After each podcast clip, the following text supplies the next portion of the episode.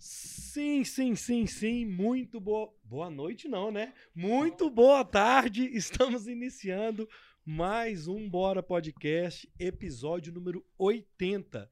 E pela segunda vez a gente faz um podcast que não é à noite. Então, o primeiro foi o da Caete, que foi o primeiro desse ano, e agora abrimos mais essa é, novidade de fazer o podcast uma hora da tarde. A turma aqui tá tudo. Opa! A turma aqui tá tudo com fome, tá, tá na loucura aqui. É, estamos iniciando o Bora número 80 e já vamos dos recados. Bora, Iago. Então vamos lá. Boa tarde a todos. Então, pessoal, fazer um convite para vocês para participar do nosso grupo no Telegram. O link tá aí na descrição do vídeo. Isso, fundamental. Muito bom. Isso aí. Pedir para todo mundo que tá assistindo a gente, o pessoal que vai assistir depois, todo mundo, para curtir o vídeo de hoje, já deixar o like aí no vídeo, para se inscrever no nosso canal de cortes, que é o canal Tá É, bombando, tá começando a bombar. Isso aí, tá começando a andar. É, e também o pessoal que quiser mandar uma mensagem aqui pro, pro podcast, pode mandar pra gente um superchat. Só. Como é que é o valor do superchat? O superchat, a de- partir de dois reais, tem direito de mandar um salve, uma pergunta ou uma mensagem. Abaixo de dois é só mandar o dinheiro mesmo. Então, aí. É fundamental. Se você quiser mandar um salve pro Felipe, mandar uma pergunta ou para mim, ou pro Yuri, pro Iago, a galera que tá aqui, pode mandar a partir de dois reais. E eu costumo dizer, Iago e Felipe e todo mundo que tá assistindo, que o Superchat é o cover do podcast. Então, é, você vai estar ajudando a gente a manter esse, esse espaço, trazendo convidados tão legais quanto o de hoje. E hoje, especialmente, a gente traz aqui Felipe Penone, cara, o maior TikTok, o maior TikTok de economia do país. É isso mesmo? É, essa intitulação aí eu criei, nem Isso é sei bom se eu sou demais. ainda. Eu acho que eu sou, espero que seja.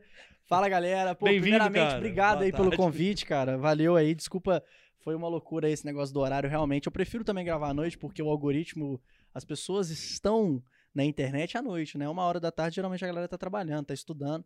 Então, eu queria primeiramente pedir desculpa aí pelo, pelo, pelo coisa, mas que hoje à noite eu tenho uma aula de quatro horas de econometria que eu não podia Misericórdia. perder nem a pau. Uma coisa muito tranquila de lá. Muito Se tranquilo, você perde, imagina. É, se eu perder, já era. Eu perco o período João logo e tal, então eu tive que fazer essa mudança aí na questão do horário. Mas não tem erro, não, velho. Eu, eu te agradeço que. Pô, agora- agora- é isso, né, mano? É, agora é porque agora tem um podcast, né? Eu, eu tô até me sentindo aqui meio. Agora eu tô falando num podcast, né? E é, é meio louco, porque eu tô acostumado a, a entrevistar o convidado, É. bater um papo com o É. convidado. Então, hoje eu vou dar uma, dar uma virada de chave aqui, é outro lado da moeda. Cara, toda vez que eu participo de podcast, eu fico. Eu tenho essa sensação, assim, cara, eu tô falando pra caralho. Porque eu não. Eu geralmente falo menos, né?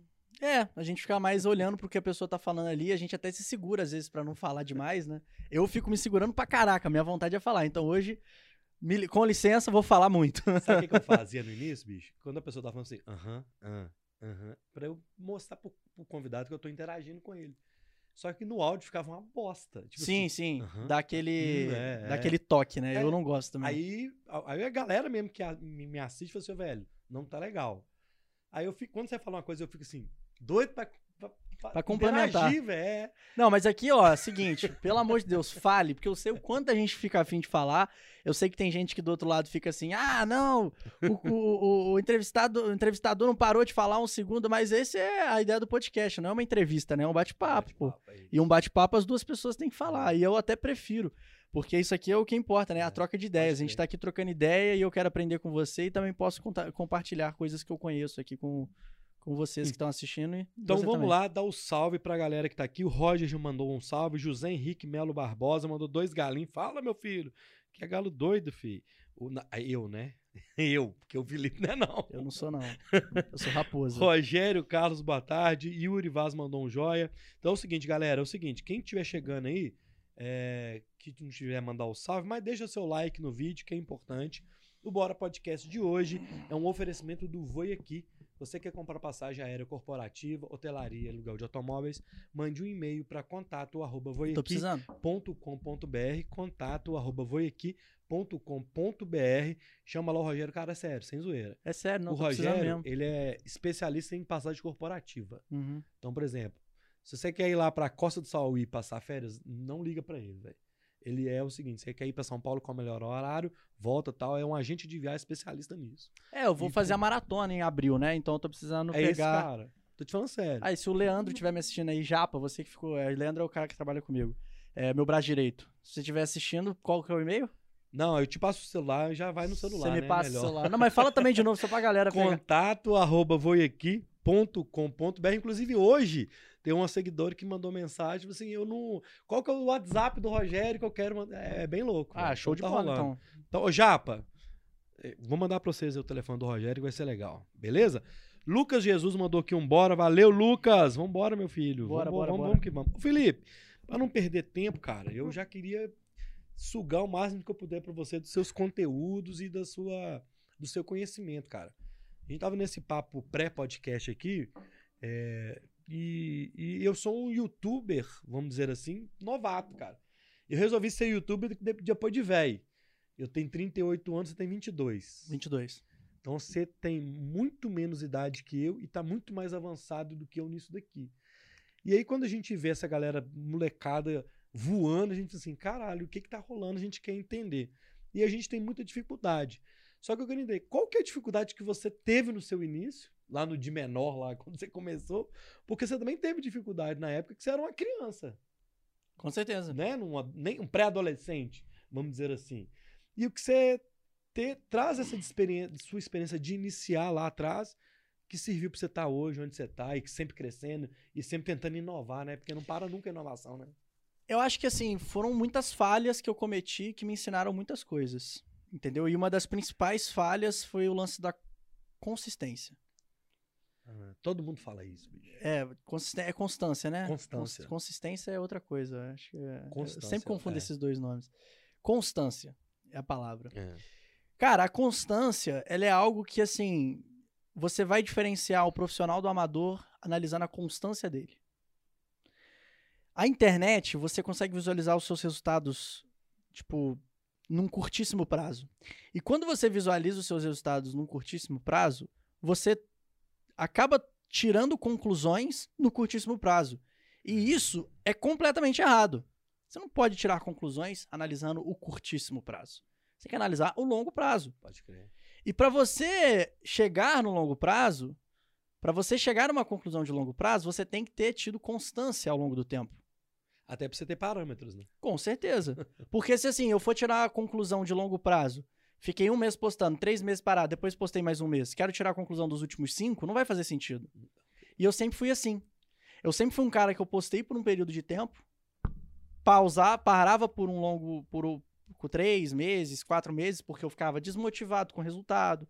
Olhava ah, as, a view, as views de um vídeo comparado com o outro caíram. Sendo que isso é normal. Nem todos os vídeos você vai pegar muita visualização, nem todos os vídeos você vai estourar. E olhando pra trás, os períodos que eu mais tive sucesso, vamos dizer assim, que eu que meus números cresciam, que meus seguidores cresciam, visualizações, que eu ganhava mais dinheiro, era justamente o período que eu estava muito focado em ter constância. Uhum. Constância eu acho que é o grande segredo na internet. E eu digo isso porque não só analisando as minhas falhas, mas também analisando conquistas de amigos. Os meus amigos da internet que estão aí desde 2016, 2015, estourados, né, e ganhando é, muitos seguidores, crescendo bastante, o grande diferencial é que eles entenderam que, cara, se você vai produzir conteúdo para internet, você tem que entender que isso é um trabalho. E que se é um trabalho, você precisa ter o seu horário de trabalho. Vamos supor, se você vai trabalhar num banco, você não pode chegar pro seu chefe um dia e falar assim: ah, hoje eu não vou trabalhar. Não tem jeito. Não tem como. É. Ele vai te demitir. Essa é a solução dele. Agora, se você tem o seu canal no YouTube, se você tem o seu vídeo no TikTok, se você tem o seu TikTok, se você tem o seu Instagram, você não pode ter um dia que você vai falar: ah, hoje eu não vou trabalhar. Óbvio. Existem estratégias que te permitem ter essa liberdade. Mas você só vai poder garantir um dia de folga se você tiver conteúdo pronto para postar nesse seu dia de folga. Então, foi o que eu mais aprendi. Entendi. Você não consegue crescer e tirar conclusões se o que você está dando, se, se o que você tá fazendo vai dar muito certo ou muito errado, sem ter constância. Então é postar todo dia, não necessariamente, mas postar cinco vezes na semana e ter os dias ali pré-definidos para você Um postar. cronograma, talvez. Exatamente. Então, por exemplo, é, eu tenho lá o meu podcast. Né? O nosso podcast a gente posta dois vídeos por semana. Isso não é o ideal. O ideal é a gente postar mais. Uhum. É, mas a gente tá postando dois vídeos por semana há dois meses. É muito melhor a gente garantir dois por semana do- por dois meses do que falar que vai postar um por dia e ficar falhando. E eu cometi muito essas falhas. Já te falaram que você parece o Gary Vee, mano? Falar. Cara, você parece o Gary Vee, eu tô sentindo que eu tô. eu tô Que pare- Parece que eu tô falando não sei com nem o Gary quem é, deixa eu ver quem que ele é aqui. É igualzinho, você conhece o Gary Vee? Não parece um pouquinho? Quem é esse, gente? Caraca, é igualzinho, mano. Tô falando com o Gary Vee aqui, diretamente do Brasil. Gary. Cara, Gary Vee é um cara que você tem que seguir. Já te, te falo isso Gary logo. Vee, achei ele aqui. Ele é o cara, tipo. Ah, não, eu frago ele. não parece não, claro que não. Pô, parece. parece cara. não, velho. Só o... o, Pede o- pra galera mandar nos comentários. Não, eu já fraguei ele. Eu, já, eu seguia Mas, muito cara, ele, o. Gary Vee é um cara que você tem que seguir. Sabe é que eu- obrigação de todo cara que tá no digital seguir o Gary Vee. Sabe quando que eu seguia muito ele? Quando eu comprei o tal da fórmula do lançamento. Do Érico Rocha. É, Aham. nós vamos falar disso, né? Na Show. época que eu comprei o curso, aí eu seguia muito ele. É, agora que eu lembrei que Parece, cara. tem, tem nada a ver, Eu tô olhando aqui, eu tô falando, mano, eu tô me sentindo falando com o Gary Vee. É, é. Ele parece mais o Gary Vee do que eu. Não, não parece não. Você parece muito mais o Gary Vee. Aqui, só. Aqui, só. Que isso, É parece? ele? Não, é tu, cara. É igualzinho. Por quê? Já falaram que você parece o Gary Vee? Não. Não? Não. Ah, A galera agora deve estar querendo saber quem que ele é. É, tem, um, tem um convidado aqui, surpresa Tem um, aqui, gente. tem um Gary V 2 aqui, Tem, galera. é. Eu nem sei o que que você tava falando mais. Não, eu tava só concluindo o negócio da, da constância, né? Do, do conteúdo, que, que vale a pena você manter constância. Pois Então, é, cara. isso foi uma coisa que eu aprendi ao longo do tempo, né? E assim, uma coisa que eu sempre tive, mas eu também tive um pouco do, do conforto, né? Porque eu sempre tive uma família que me bancava. Então eu nasci numa família que meu pai pôde pagar minha educação, é, um lugar legal para eu morar. Então eu não dependia financeiramente da internet por um Aham. bom período de tempo. Depois, quando eu fui ficando mais velho, principalmente depois que eu mudei pra Belo Horizonte, que as coisas mudaram. Que meu pai aposentou, ele falou, cara, agora segue tua vida aí. E ele começou a me incentivar e é o papel do pai, né, cara? O papel do pai é chegar a um certo ponto da fase da, da vida do filho e falar, vai fazer um estágio e tal, pra você começar a ganhar o seu próprio dinheiro, pra aí você qual- mas entender. foi nesse momento que você entrou. Eu imagino que você não tenha entrado na internet como um- uma profissão, ou como um ganha-pão, ou como. Era uma diversão, Diversão, imagino. total. Mas teve um momento que essa chave virou. Tipo assim, opa, essa diversão pode ser rentável, ou posso fazer uma coisa mais profissional, ou procurar um nicho, sei lá. Sim. Como, como- teve um momento que você virou essa chave, né? Cara, foi, foi, foi principalmente quando eu me mudei pra BH. Ah, Assim, mas é, eu mudei pra BH pra fazer, para dar essa mudança, essa virada de chave. Porque chegou 2017, eu cheguei à conclusão, falei, ou eu vou seguir com o YouTube como diversão, porque eu não ganhava dinheiro com o YouTube, é, por conta desse negócio da constância, principalmente, como eu não postava tantos, Aham. tanto vídeo, e meu conteúdo era um conteúdo que não satisfazia o YouTube, né? Porque era um conteúdo de pegadinha, era um negócio ali que às vezes o YouTube fazia de tudo pra desincentivar esses produtores de conteúdo a postar conteúdos desse gênero lá na plataforma. Porque acaba incentivando a, a molecada a fazer besteira na rua e tal, tal, tal. Aham. Então, o AdSense sempre foi muito ruim. É, e eu também nunca tive essa mentalidade de empreendedor. Então eu não entendia que, às vezes, aquelas visualizações que eu estava tendo, pô, não tô ganhando com a AdSense, mas sei lá, eu posso chegar para uma empresa e fechar É. uma parceria com ela. É. Então eu nunca tinha fechado. Em seis anos de YouTube, eu nunca fechei uma parceria com uma empresa. Mas não foi porque, tipo, ah, nenhuma. É porque eu não fazia por onde. Eu não tinha um e-mail de contato na bio. saquei. Eu não, e, e- e quando, e, se eu, e quando eu criei, eu não entrava. Então teve vezes que eu entrei no meu e-mail de contato, tinha lá vários e-mails de várias é, empresas, tanto da gringa quanto empresa daqui, querendo fazer uma parceria comigo. Caralho. E eu não tinha essa mentalidade. Por quê? Porque eu sempre vivi numa zona, de- uma certa zona de conforto, e sempre levei o YouTube como uma brincadeira. Então, em 2017, eu falei assim, cara, chegou a hora de eu começar a pensar daqui pra frente Aham. né? A minha adolescência já, já, já, já passou, agora chegou a hora de trabalhar, de estudar. E aí eu falei, ou eu continuo com o meu canal no YouTube e transformo isso num trabalho, porque eu sempre, eh, eu sempre tive noção de que aquilo ali era, sim, uma boa fonte de renda, ou eu ia trabalhar em uma empresa. Enfim, entregar currículo por aí, no shopping, em outros lugares, para de alguma forma tentar conseguir um emprego.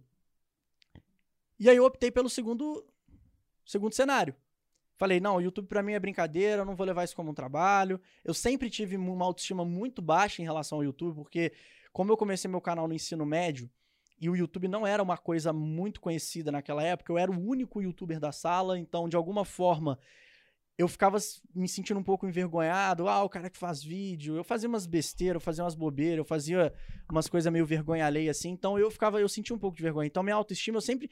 Meu, meu, meu minha mente sempre tentou encontrar barreiras e obstáculos ah. para eu parar de fazer aquilo. Mas hoje eu olho para trás e falo, ainda bem que eu dei sequência, ainda bem que eu fui forte e identifiquei um cenário e um caminho para eu seguir. E aí, é, eu optei pelo segundo cenário, que foi entregar currículo em empresa e eu consegui um trabalho no Rock in Rio, graças a um, um contato que eu tenho, que é o Thiago, ex-namorado da minha irmã, que, enfim, eu falei com ele, ó, oh, Thiago, já tem uma certa experiência com produção de conteúdo, se de alguma forma vocês estiverem precisando de alguém desse gênero aí no, no Rock in Rio, uma pessoa com essas habilidades, eu me, me coloco à disposição e ele me chamou para trabalhar lá, né, ganhando muito pouco e tal, mas foi uma experiência sensacional. É, e além de ter sido uma experiência sensacional, me mostrou que era a vida que eu não queria ter. Serviu pra isso também, né? Mas foi muito bom. Uhum, mas, tipo assim, porra, trabalhar no Rock in Rio foi do caramba, cara. Você tá ali trabalhando numa das. Tá a maior empresa uhum. de evento do mundo. Foi muito louco, cara. Quando eu tava trabalhando lá, eu lembro até hoje, porque eu, eu, eu trabalhava mais no, nos finais da semana. Nas sextas, nas quintas, porque eu também estudava, né? Eu fazia faculdade de publicidade e propaganda. Então eu fazia faculdade de manhã, e aí à tarde eu ia pro Rock in Rio, mas só alguns dias da semana. E eu lembro uma vez que eu fiquei uma semana sem ir trabalhar porque eu não tinha é, trabalho lá. Eles uhum. não me chamaram para fazer nada na semana, então é, fiquei uma semana sem ir. Mas isso é no escritório do Rock in Rio? Cara, lá na cidade do Rock. Mas tava na época do evento, então. Na época do evento. Ah, tá. Porque eu imaginei é, que fosse eles estavam se preparando pro evento. Okay. Faltava, tipo, três meses quando ah, eles não, me então contrataram. Tava todo vapor, entendi. É, mas, tipo assim, foi muito louco isso, porque eu fiquei uma semana sem ir. No início da semana, quando eu tinha ido lá, tinha, sei lá, a grama sintética do evento, umas estruturazinhas da tirolesa, metade do palco é. mundo, beleza. Uma semana depois, cara, já tava tudo, tudo pronto. Montado. E assim, o tudo pronto é. é. muita coisa. Tipo, não sei se você já viu a estrutura do Rock in Rio. São, tipo, 15 palcos, 800 é restaurantes, 37 banheiros. É... Cara, é muita coisa. Então, tipo, Cara, eu ia espirrar, não, a vontade passou.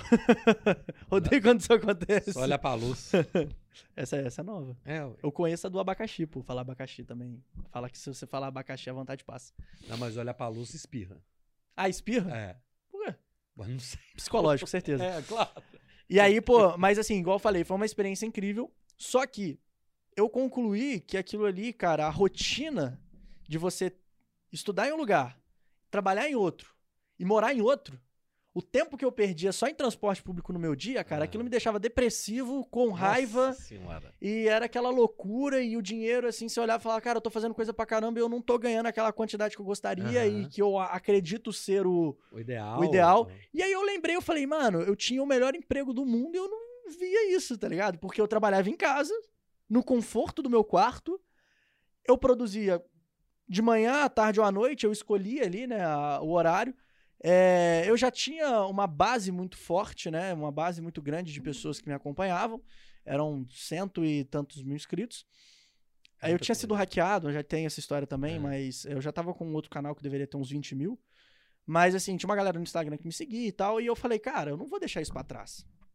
Porque se eu não me adequei a essa vida de. Tipo, fiquei cinco meses trabalhando no Rock in Rio, fazendo faculdade, se eu não me adequei a essa vida, vamos dizer assim, que é a vida que a maioria dos brasileiros acabam seguindo, da pessoa que tem que sair uma hora e meia antes de casa para ir pro trabalho Nossa. e tal, depois mais uma hora e meia para voltar. Bateu o ponto. Pô, se você olha no final, assim, eu olhei, um dia eu fiz um cálculo, acho que eu perdi um mês do ano quase, 20 dias, só em é transporte isso. público. É isso. Tá Sem produzir nada. Sem produzir nada. É, aí que acontece? Foi também uma virada de chave, porque quando eu tava no, no metrô, indo pra faculdade ou indo pro trabalho, eu lia. E foi nessa época que eu comecei a conhecer essa, essa, essa mentalidade empreendedora. Que aí eu comecei a ler uns livros de autoajuda e tal. Tipo, foram livros que realmente deram um estalo na minha cabeça. E teve, teve algum livro que você falou assim, cara, esse foi o que fez a maior diferença? Poder Sem Limites, do Tony Robbins. Foi o primeiro que eu li. O primeiro, você já. As cinco primeiras páginas desse livro me mostrou, assim, a solução dos meus problemas não era, tipo, terceirizar problema. Porque eu sempre tive a mania de falar, se eu estou passando por um problema, a culpa não é minha, é sua. A culpa é do meu pai, da minha mãe, a culpa é da minha namorada, a culpa é do, dos meus amigos. E aí, no primeira parte do Tony Robbins, lá, ele fala assim: ó, você tem que entender que problema é oportunidade de crescimento. Ou seja, se você está passando por um problema, por mais complicado que esse problema seja, eu te garanto que quando você vencer ele, você vai sair com um grande aprendizado. Então, se você olhar para os três últimos grandes fracassos da sua vida, você provavelmente, junto com esses três fracassos, vieram os três grandes aprendizados da sua vida. E eu vejo isso muito hoje na corrida também. Porque eu virei atleta, né? Agora estou me preparando para uma maratona. E, assim, a corrida em si, correr é chato. Mas o que você sente depois de um treino é, é viciante, literalmente. Entendi. É um sentimento, libera coisas dentro de você ali que te falam, cara, eu quero é mais. Corri 20 essa semana, semana que vem eu quero correr 28. Tá ligado? Tipo, e eu quero, eu quero, eu quero esse sentimento, eu quero sentir essa coisa, essa endorfina. Isso é muito doido, cara, porque aquilo que você. Pode servir. Pode pegar aqui à vontade. Eu bebo, eu bebo muita água. Tá dentro de casa, viu, meu filho? Uma coisa é bem doida, velho, porque eu já vi você falando e sigo você né, no Instagram e tudo. Você acorda cedo pra caralho, pra poder correr, pra poder malhar, sei lá que. E é chato, né, mano? E, e muitas coisas que são chatas, a gente tem que fazer isso na vida. Pra ter algum objetivo, ou pra ter um resultado.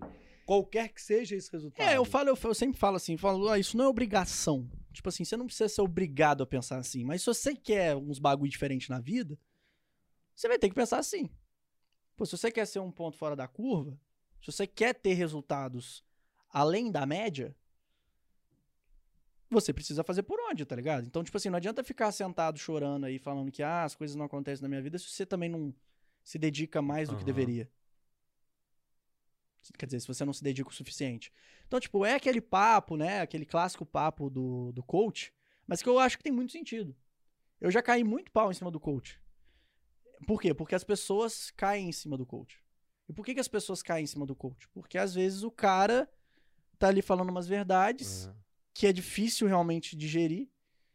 E são umas verdades tão óbvias que a pessoa fala, ah, esse cara tá falando óbvio, mas é o óbvio, é o óbvio que funciona, né? Eu, te, eu, sempre falo, pô, o clichê, né? A galera fala, ah, mas isso aí é clichê. Eu falo, pô, se é clichê, então vamos levar a sério, né? Porque se é clichê, porque todo mundo fala, é. e se todo mundo fala é porque provavelmente isso aí dá certo. Então, é. e, e, quanto, e quando você vai tendo resultados na vida, você vai percebendo que a essência é quase sempre a mesma. Assim, a, um, eu acho que, tipo, se você for analisar os grandes empresários de sucesso, os grandes atletas de sucesso, 95% da caminhada deles é a mesma. É a mesma. É a mesma. Sentir dor, fazer coisa quando não quer fazer, trabalhar quando não quer trabalhar, treinar quando não quer treinar, ultrapassar os limites, se desafiar, errar, arriscar, fracassar, arriscar. arriscar. É tudo a mesma. E pro, tanto pro atleta quanto pro empresário gordinho. Pode crer. Agora, os outros 5%, ah, um usou a metodologia de planejamento tal, o outro fez o planejamento na planilha, o outro teve um treinador lá guiando ele, o outro teve um, um sócio, o outro teve. Então, tipo assim, é esse 5% realmente muda, mas os, o resto, cara, você pode ter o melhor treinador do mundo. Você pode ter a melhor técnica de produtividade do mundo. O melhor cronograma no Excel. Pô, de, detalhado. Mas se você não fizer os 25, os 95%, não vai adiantar de nada. De nada. Vai ser só um planejamento bonito. Aí, tipo, é isso, isso que eu, é, é, o que, eu, que ficou na minha cabeça por muito tempo e me fez até mal. Porque eu achava que só ler, por exemplo, livros de autoajuda iam me fazer ter a, a vida excelente. Não é assim, tá ligado? Pô, quando você lê um livro de autoajuda, você tem que entender. Você lê o livro. O livro vai te passar um pouco da filosofia de é. vida que deu certo para pessoas bem-sucedidas. E que não é um estilo de vida muito fácil. É um estilo de vida que você vai ter que ter muita garra, muita persistência, disciplina, principalmente. E o que é disciplina? É quando você faz quando não tá afim de fazer. Nossa. É aquele dia que você acorda e fala: Caraca, hoje eu vou ter que trabalhar. Puta que saco. E você vai fazer mesmo sem vontade. Mas no final do dia você chega lá e fala: Pô, valeu a pena. Você fala, caraca, eu ultrapassei a minha vontade. Eu, eu, eu venci a dor. E quando você vence, quando você tem esse sentimento de vitória, coisas no seu corpo. Isso tem explicação científica, eu só não sei explicar, mas tem explicação científica. Que libera aí uns, é, uns hormônios e coisas do gênero que você se sente bem. Então tem uma reação ali no Dá uma corpo. sensação boa, né? de- É, exatamente. Ô, turma, vamos lá pro chat aqui, que o homem é. Tem gente homem aí inteligente. gente. Tem. Terezinha mandou um boa tarde, boa noite, Ó, 20 Tereza. Lucas Jesus, ó, mandou uma pergunta boa, nós vamos mandar aqui. Murilo Tronco. Ah, fala, De Murilo. onde você vim, pra onde que. pra- onde que eu vim parar, Onde é que eu onde vim- que eu vim parar, velho? Onde é que eu vim parar? A gente fica imitando Bola lá do Ticaricatica. Ô, sabe o. Bola? É. Ele fica falando assim, às vezes, ele fala, onde é que eu vim parar? Ah, ele tá com um cara, assim, sei Ô, lá, que ele tá conversando com um cara, mó barbaridade, assim, ele fica, velho, onde é que eu tô? Onde é que eu vim Aí parar? a gente fica imitando ele o dia inteiro. Suzana mandou, Murilo falou Penone Gigante, Gise- Gisele JS, boa tarde. Iago Vaz, papel e caneta na mão, que tá rolando uma aula aqui hoje. Eu tô vendo meu cabelinho É aqui, tá bonitinho. isso aí, mano. Ticaricatica. O Lucas mandou aqui. Depois pergunta pro Penone de onde veio a ideia de correr longas distâncias e o quanto o esporte mudou a rotina dele. Cara, nisso tudo que a gente tá falando, é, eu vou chegar nessa pergunta do Lucas. Não gerou pra você, é, que gera pra mim, tá? Eu tô vivendo isso. Muita ansiedade de fazer as coisas acontecer muito rápido. É o que mais rola, né, cara? E, aí, e, é, e é por isso que... Isso é muito maluco, bicho. Rapidinho, se você tiver oportunidade. Eu vou mandar até pro meu treinador aqui o link do, Boa, boa. do, do podcast, que eu quero que ele assista isso depois. É... Cara, esse negócio de você. Vou falar da corrida. Tem que falar. Esse negócio de você ser ansioso para ter resultado rápido é uma coisa muito natural Do ser humano. do né? ser humano. Por isso que as pessoas não conseguem persistir nas coisas. Por ter essa visão ansiosa. E principalmente hoje em dia que tudo é muito rápido. E por falhar, porque quando você quer coisa muito rápido, a chance de falhar é muito maior, né? Eu não vou querer, eu não posso querer emagrecer 20 quilos nesse mês, não. Eu não vou falhar. Óbvio, vai ter aquela galera que vai te vender as cápsulas mágicas lá, que você vai ter o detox de 5 quilos, é que vai fazer você Depois você volta 12. evacuar mais, mas Depois assim... você volta 12. Eu acho que assim, tudo que vai contra a, natura, a natureza do ser humano é problema. E o ser humano quer, quer caminho rápido para as coisas. Eu já tive muita oportunidade de vender caminho rápido. Só que eu não me sentiria bem. Eu não ia dormir. Eu não ia botar a cabeça na, no travesseiro e dormir tranquilo. Eu já tive vezes que eu, tipo, ah, ganho não sei quanto em 30 dias no, na internet. Eu já tive. Eu tenho uma certa autoridade que se eu lançar um curso né, e fazer um marketing apelativo como esse, eu faço milhões. Porque eu tenho uma certa visibilidade, eu tenho um network ali legal, chamo os caras do marketing digital para fazer live comigo, loto essas lives de mensagens prometendo ganhos rápidos. Pessoas que estão desesperadas, querendo resultados rápidos, irão dar ouvido pro Penone e falar assim: eu vou acreditar nesse cara. Vai lá, compra o meu curso, vê que na realidade não é assim. E é natural culpar quem? O Penone é o culpado. Se eu não conseguir, é o Penone, porque ele me prometeu que em 30 dias eu ia ter tanto e eu não consegui, então o culpado é o Penone, não sou eu. Mas é uma coisa que eu passei com o Érico Rocha. É? Porque o Érico, ele te vende a ilusão de você fazer o 6 em 7 rapidamente. Ele não fala isso. Vai fazer 6 em 7 esse mês. Ele não fala isso, mas ele fala: você vai fazer o 6 em 7 você seguir minha, meu negócio. E não, não tem a garantia, mano. Eu fico Porque bom. na hora que você pega a parada pra você fazer o curso, eu, eu não sou um cara retardado. Eu peguei rabo pra você entender aquilo ali. Pra você criar a sua landing page. você- E aí, Imagina o cara que nunca teve nada disso. com certeza. Ele tenta vender, por exemplo, um dos que ele vende, o vendedor de tapete. É um cara que não tem expertise tecnológica. O cara pegou 10 vezes mais rabo, mas ele teve uma, uma expertise de alguma coisa que eu não tive. Mas eu acho que o Érico vende muito a ilusão. Você fazer 6 em 7. Cara, é. Meio- é- é- eu nem sei se você é seguidor dele e gosta dele, não. Não, não. eu, Mas eu, fiz a parada, eu gastei um dinheiro que me fez diferença, que é caro, velho. É caro, É caro pra caralho. E não me deu resultado. Mas Uhum. ele me abriu uma mente. Se não fosse o, o Érico, não tinha esse podcast, por exemplo. não, com certeza. Cara, esse é o problema. É tipo assim, eu acho que o problema na internet é porque as pessoas vendem a ideia de que tudo vai ser muito rápido. E não é assim, cara. O 6 e 7 existe? Claro que existe. Existe. Tiveram pessoas que fizeram 6 em Sim. 7.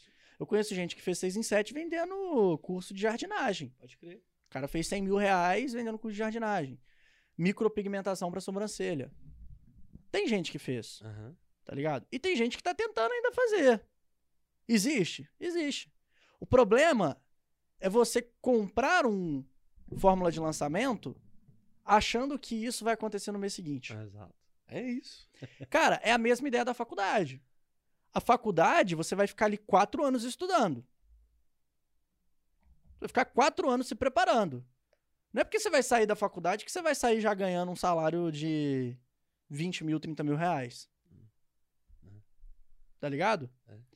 Por quê? Porque a maioria das pessoas olham, enxergam a educação da seguinte forma: eu vou ali, vou assistir às aulas e pronto. As coisas vão acontecer na minha vida. Um passo de mágica. É. Cara, porra, isso não faz sentido nenhum. Então, quando vem um cara falar pra mim assim, pô, faculdade não faz sentido porque a maioria das pessoas que fazem faculdade vão virar funcionário. É, porque provavelmente o cara que vai virar funcionário, ele sempre teve isso em mente e sempre levou a faculdade da seguinte forma. E, e, não- e não que tenha algo de errado em ser funcionário, mas é, é que o cara fala isso meio que, tipo, Menosprezando. Menosprezando, é, tá é, ligado? é, não é que não é errado ser funcionário. tá ligado? Tipo assim, tem- eu tava até conversando com um amigo meu que, pô, o cara era empreendedor, vendeu a empresa dele, continua sendo funcionário da empresa dele, mas ele não é mais o dono. Mas ele ainda é funcionário ganhando bem pra caraca, tipo. E, E, e felizão. prefere, inclusive. prefere esse estilo de vida. É. Porque, tipo, não tem aquela responsabilidade do empreendedor, não tem que ter aquela coisa do antifrágil ali, de arriscar, arriscar, arriscar. É. Mas tem muita gente que chega na faculdade, olha e fala, pô, vou só ali assistir a aula, pegar o diploma e pronto. Não, cara, pô, eu, eu, tenho uma, eu tenho uma frase que eu falo, sei, meu pai me falou ela, na verdade, é o seguinte: o seu primeiro dia de aula é o seu primeiro dia de trabalho. Não é porque você está na faculdade que você não tem que trabalhar. Pelo contrário, é a hora é, é essa. É hora de você pegar o que você está aprendendo e de alguma forma tentar aplicar. Eu faço isso muito bem. As minhas, o meu conteúdo na internet é completamente relacionado com o que eu tenho em sala de aula. O que eu falo aqui com você é conhecimento que eu adquiro em sala de aula. A minha maratona, quem é meu treinador, é o meu professor, que é ultramaratonista. Que se não fosse a faculdade, eu não estaria provavelmente nesse desafio. Então a faculdade te coloca, além disso, num ambiente que ali você vai encontrar muitas pessoas, pessoas que pensam de formas diferentes, mas você vai estar com pessoas. E quem está no mercado sabe a importância de estar com pessoas. Pode crer. Que a gente não consegue nada nessa vida sozinho. Tem, óbvio, as exceções, mas não vamos comparar com as exceções. Segundo, porra, a faculdade te dá um negócio chamado disciplina e responsabilidade, que é o que a gente falou. É você acordar cedo e ter que ir pra aula. Querendo ou não. Querendo ou não, se você não for, você vai perder a aula. Ou até fazer, cancelar algum tipo de compromisso, igual você fez hoje. Você tinha um compromisso, mas você tem que estar lá. Não Eu tem tenho que estar na é. aula hoje à noite, eu não conseguia vir aqui à noite, É. entendeu? Então, é, a, a- a di- a disciplina e responsabilidade, amadurecimento que você adquire dentro da faculdade, você às vezes não consegue fora dela. Porque a vida do empreendedor, você tem muita liberdade de escolher quando você vai trabalhar e quando você não vai trabalhar. E às vezes seu negócio pode quebrar porque você não teve maturidade, disciplina e responsabilidade de trabalhar todo santo dia. E achou que só porque você ganhou 10 mil nessa semana, que você vai ganhar 10 mil nas outras. Não é bem assim. Então, tipo, é, muita gente entra nesse debate. Ah, faculdade e tal, não sei o quê. Tudo bem. A maioria das pessoas saem da faculdade e ficam aí desesperadas procurando emprego. Por quê? Porque não fizeram por onde enquanto estavam na faculdade. Acharam que era só ir lá e assistir a aula e acabou. E Tem uns que nem a aula assiste, né? Só vai lá, pega a chamada, aí na hora, antes da prova, decora ali o conteúdo e faz a Nós prova. vamos, um nós vamos falar disso. Seguinte, chegou um superchat aqui do Postim Floresta. Alô, Amarildo! O Postim Floresta, galera, é o barzinho universitário que mais tá bombando aqui na Regional Centro-Sul de Belo Horizonte. Fica na rua Sapucaí, número 85, Postim Espeteria Floresta. Na sexta-feira tem um pagode lá, liberado pra galera. Então amanhã vai ter, a partir das 19 horas, no Postim Floresta. E eu indico você, se for lá, pega lá uma cervejinha gelada e um. é, co- como é que chama aquele trem lá, Iago? O- é o de coração, mas é o medalhão de coração. Então você Ô, vai, lá no, você vai lá no Postinho Floresta. até eu é, quero agora. É, é um medalhão de coração, especialidade lá do Postinho Floresta. Rua Sapucaí, número 85, aqui no bairro Floresta, mandou pra gente cinquentão aí. Valeu, Amarildo. Lá é o seguinte, falcatru e rataria. Tem pôquer na quarta, porrinha na quinta e truco no sábado. Então, Isso é raiz, hein? Lá é. Lá o pau Isso quebra, é meu raiz. É, meu Então você chegou lá, é, Pocinho Floresta, cerveja gelada, todos os espetinhos bacanas aí. Rua Sapucaí, número 85. Valeu, ô Amarildo. E, eu, e vai, vai acontecer o seguinte, cara, porque eu queria ter muita sua maturidade na sua idade na, na minha faculdade. Você entende o que eu quero dizer? Sim. Quando eu tinha sua idade, eu tava na faculdade de jornalismo, eu não tinha zero o que você pensa. E muitas vezes eu acho que a gente chega muito despreparado no, no mundo universitário por incompetência, talvez, do colégio, que não te prepara para isso, talvez, ou talvez até por desconhecimento da Desinformação, familiar, desinformação, desinformação. enfim. Mas eu queria muito que você me passasse como é que é o cenário que você vê isso na faculdade hoje. Você entende que eu sou um- uma pessoa fora da caixa?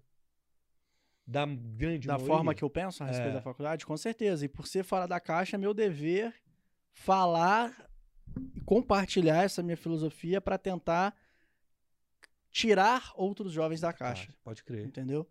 É óbvio, nem sempre a gente vai ter ali todo mundo pensando da mesma forma. E isso é natural da vida, Nem, né? nem Se você deveria ser assim. se você pega uma curva normal ali, tipo, da estatística, você vai ver que nos, é, os outliers, né, eles estão é, nos cantos. Mas é uma minoria. O miolo tá todo mundo junto. Então, assim, é, é, isso, isso é natural. A vida é assim. Por eu pensar dessa forma, eu acabo tendo cobranças extras no meu, no meu dia a dia. E eu digo isso porque quando eu fiz a minha primeira faculdade, eu fiz três períodos de publicidade, eu não tinha essa mentalidade. Então, pra mim, fazia sentido dormir na aula. Uhum. Pra mim, fazia sentido matar a aula pra beber. Pra mim, fazia sentido fingir que tava com alguma coisa, doente, pra não ir na aula. Pra não ir. Hoje isso não faz mais sentido. Mas não que eu não tenha vontade de fazer isso. A vontade, ela ainda existe. Pô, mano, você quer compartilhar, você quer comparar ficar na cama com ir pra faculdade? É, pode Ficar na cama é muito melhor, tá ligado? Mas eu não me permito ficar na cama.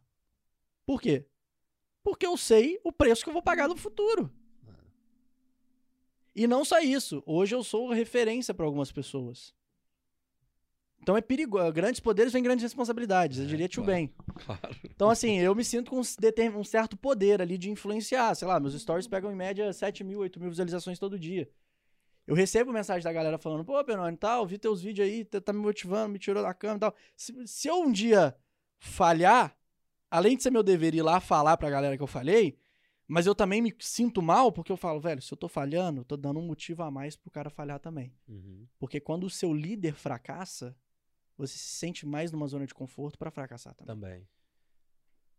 Tá ligado? Então, tipo, vou usar outro exemplo da corrida. Eu tenho o meu treinador, que é o meu líder. Vamos falar da corrida, então. Vamos aproveitar e jogar tudo, pode ser? Bora, bora. Então bora. vamos lá. Aqui o Lucas perguntou é, quanto que o esporte mudou a sua rotina, a ideia de correr. Como é que foi isso? Vamos soltar esse assunto. Cara, eu gosto muito de falar da corrida porque ela foi realmente a coisa que mudou minha vida. Antes da corrida, e olha que tem pouco tempo, são dois meses aí de, de treino é, e de mudança de mindset e de, desa- de desafio, Aham. é, a minha vida ela era meio aleatória. Como assim aleatória?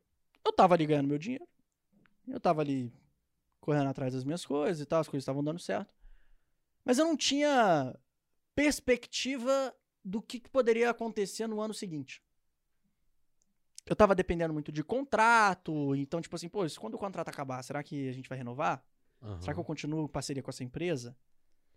Tinha semana que eu não trabalhava. Tinha semana que eu trabalhava.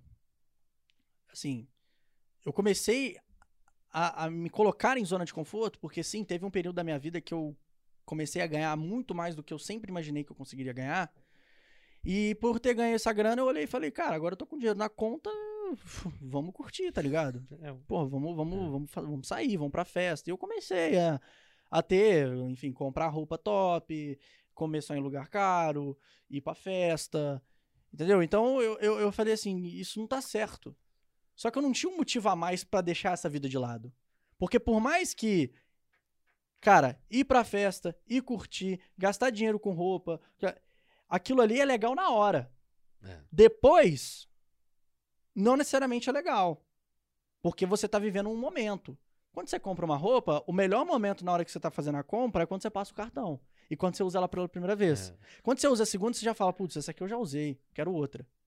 Então aquela, aquela roupa não faz mais sentido. Então eu tava vivendo uma vida muito do. Cara, eu vivo uma zona de conforto de curto prazo que depois ela se transforma numa zona de desconforto. Porque, por mais que tenha sido legal na hora, não me trouxe experiência, não me trouxe é, benefícios.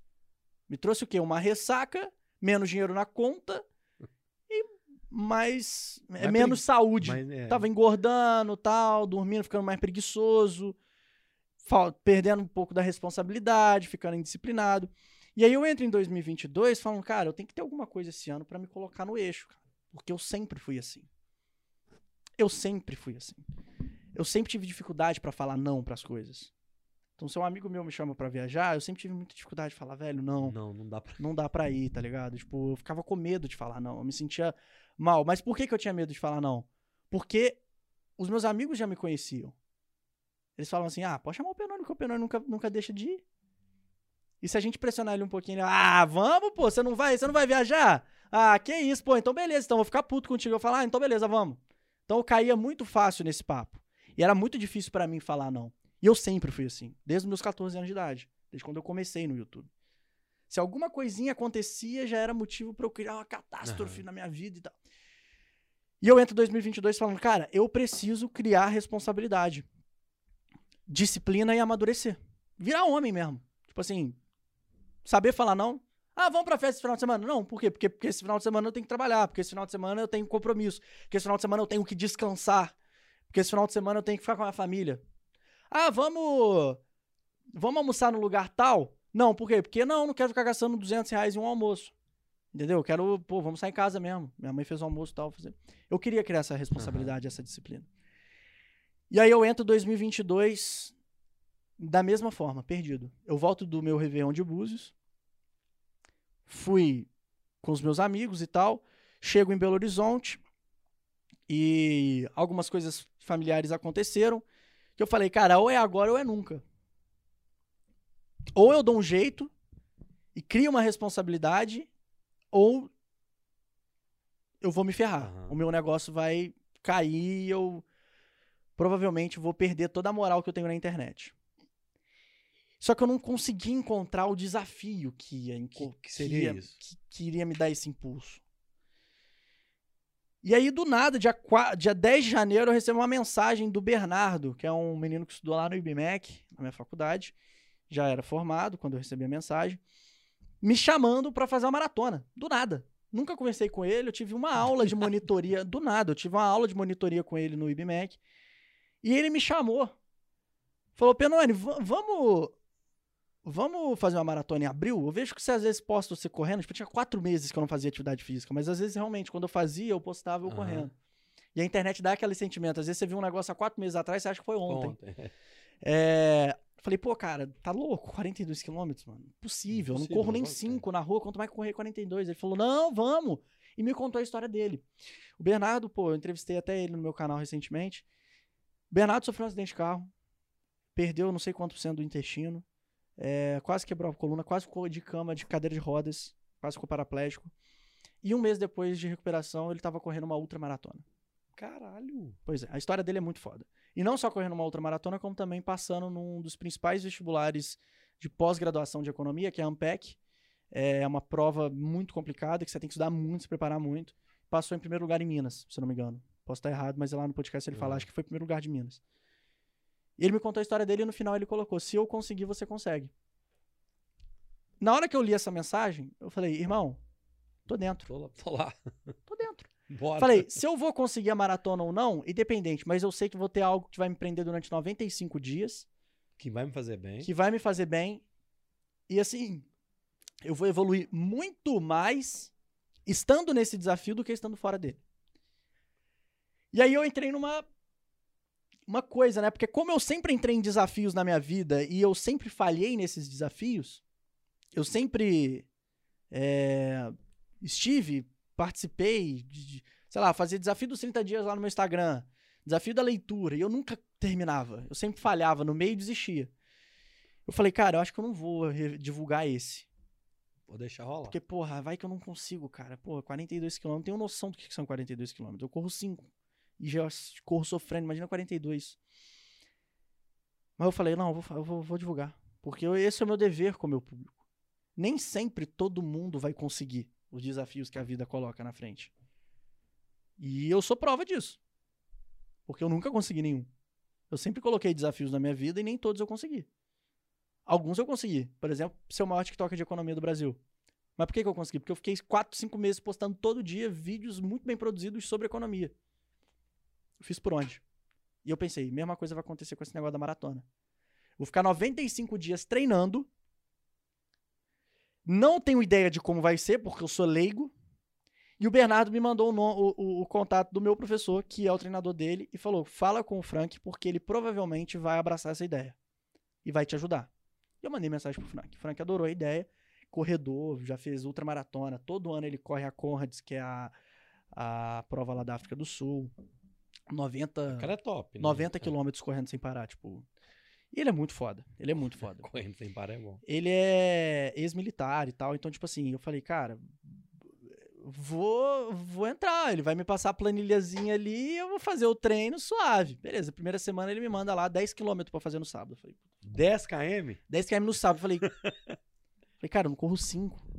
Ô, Franco, acho que você não entendeu, né? É, eu falei, Frank, pô, que é isso, cara? Você E ele falando assim, cara, vai ter semana que o seu treino de terça vai ser 18. E o de sábado é o mais longo. Caramba, O treino de sábado é o mais longo de todos. O treino de sábado é, é o que a gente chama de longão. Aham. Então o longão da primeira semana foram 10 km. Mas você conseguiu? Aí Ah. beleza, fui Aham. treinar junto com ele. Primeira vez que eu treinei junto com ele. E ele foi me dando muito conselho e tal, não sei o quê. Chegou no quilômetro 7, eu tava morrendo. E ele falando, cara, é psicológico, é psicológico, é psicológico. Felipe, você, tá, você aguenta, isso aí é psicológico. Não, Frank, não tá dando, não tá dando, não tá dando. Falou, é psicológico, foco, tal. Foi me dando muita dica, muita dica. Completei os 10. Cheguei e me senti o cara mais foda do mundo. Eu fiz 10 quilômetros, meu amigo. Quem, quem vai falar comigo? E eu senti uma coisa que fazia muito tempo que eu não sentia. Que é o quê? É você ter prazer com pequenas coisas da vida. Pequenas conquistas. A água de coco que eu tomei Ah, mas gosto. foi a mais gostosa da minha vida. A resenha pós-treino foi a resenha mais da hora. Cheguei em casa, foi o cochilo mais legal. O banho que eu tomei foi o melhor banho. Foi o sábado mais da hora. Porque, pô, fui 6 horas da manhã, acordei cedaço, fui lá, curti solzão. Lá no outro lugar, conheci lugares novos, conheci pessoas novas, frequentei um novo ambiente. Eu falei, cara, isso é incrível. Então, isso foi a primeira experiência lá. E como eu gostei muito do sentimento de ter feito os 10 quilômetros, eu falei, cara, beleza, mas mesmo assim, eu fiz 10, né? Eu vou ter que fazer 42. E aí ele me mandou a planilha do segundo, da segunda semana. Eu ia ter que fazer 14. Eu falei, cara, 14, são três vezes o que eu corria, né? E aí vem também dieta. Corta álcool, corta fast food, corta tal coisa. E ela, ele me, me- me- me recomendou a, a nutricionista dele, que é a esposa dele, a Cris. A Cris me passou uma dieta. E eu falei, cara, eu vou também tirar esses meus hábitos ruins relacionados à alimentação. Sou viciado em comer sanduíche. Eu comia McDonald's três vezes na semana.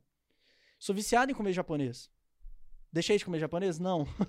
Mas tô, no- tô na missão ainda. Mas, ô, Cris, ele trouxe a marmitinha dele aqui. Cadê? É, É, não. a marmitinha tá aí, tá ali no cantinho. Mamãozinho, pô, É. iogurte. É...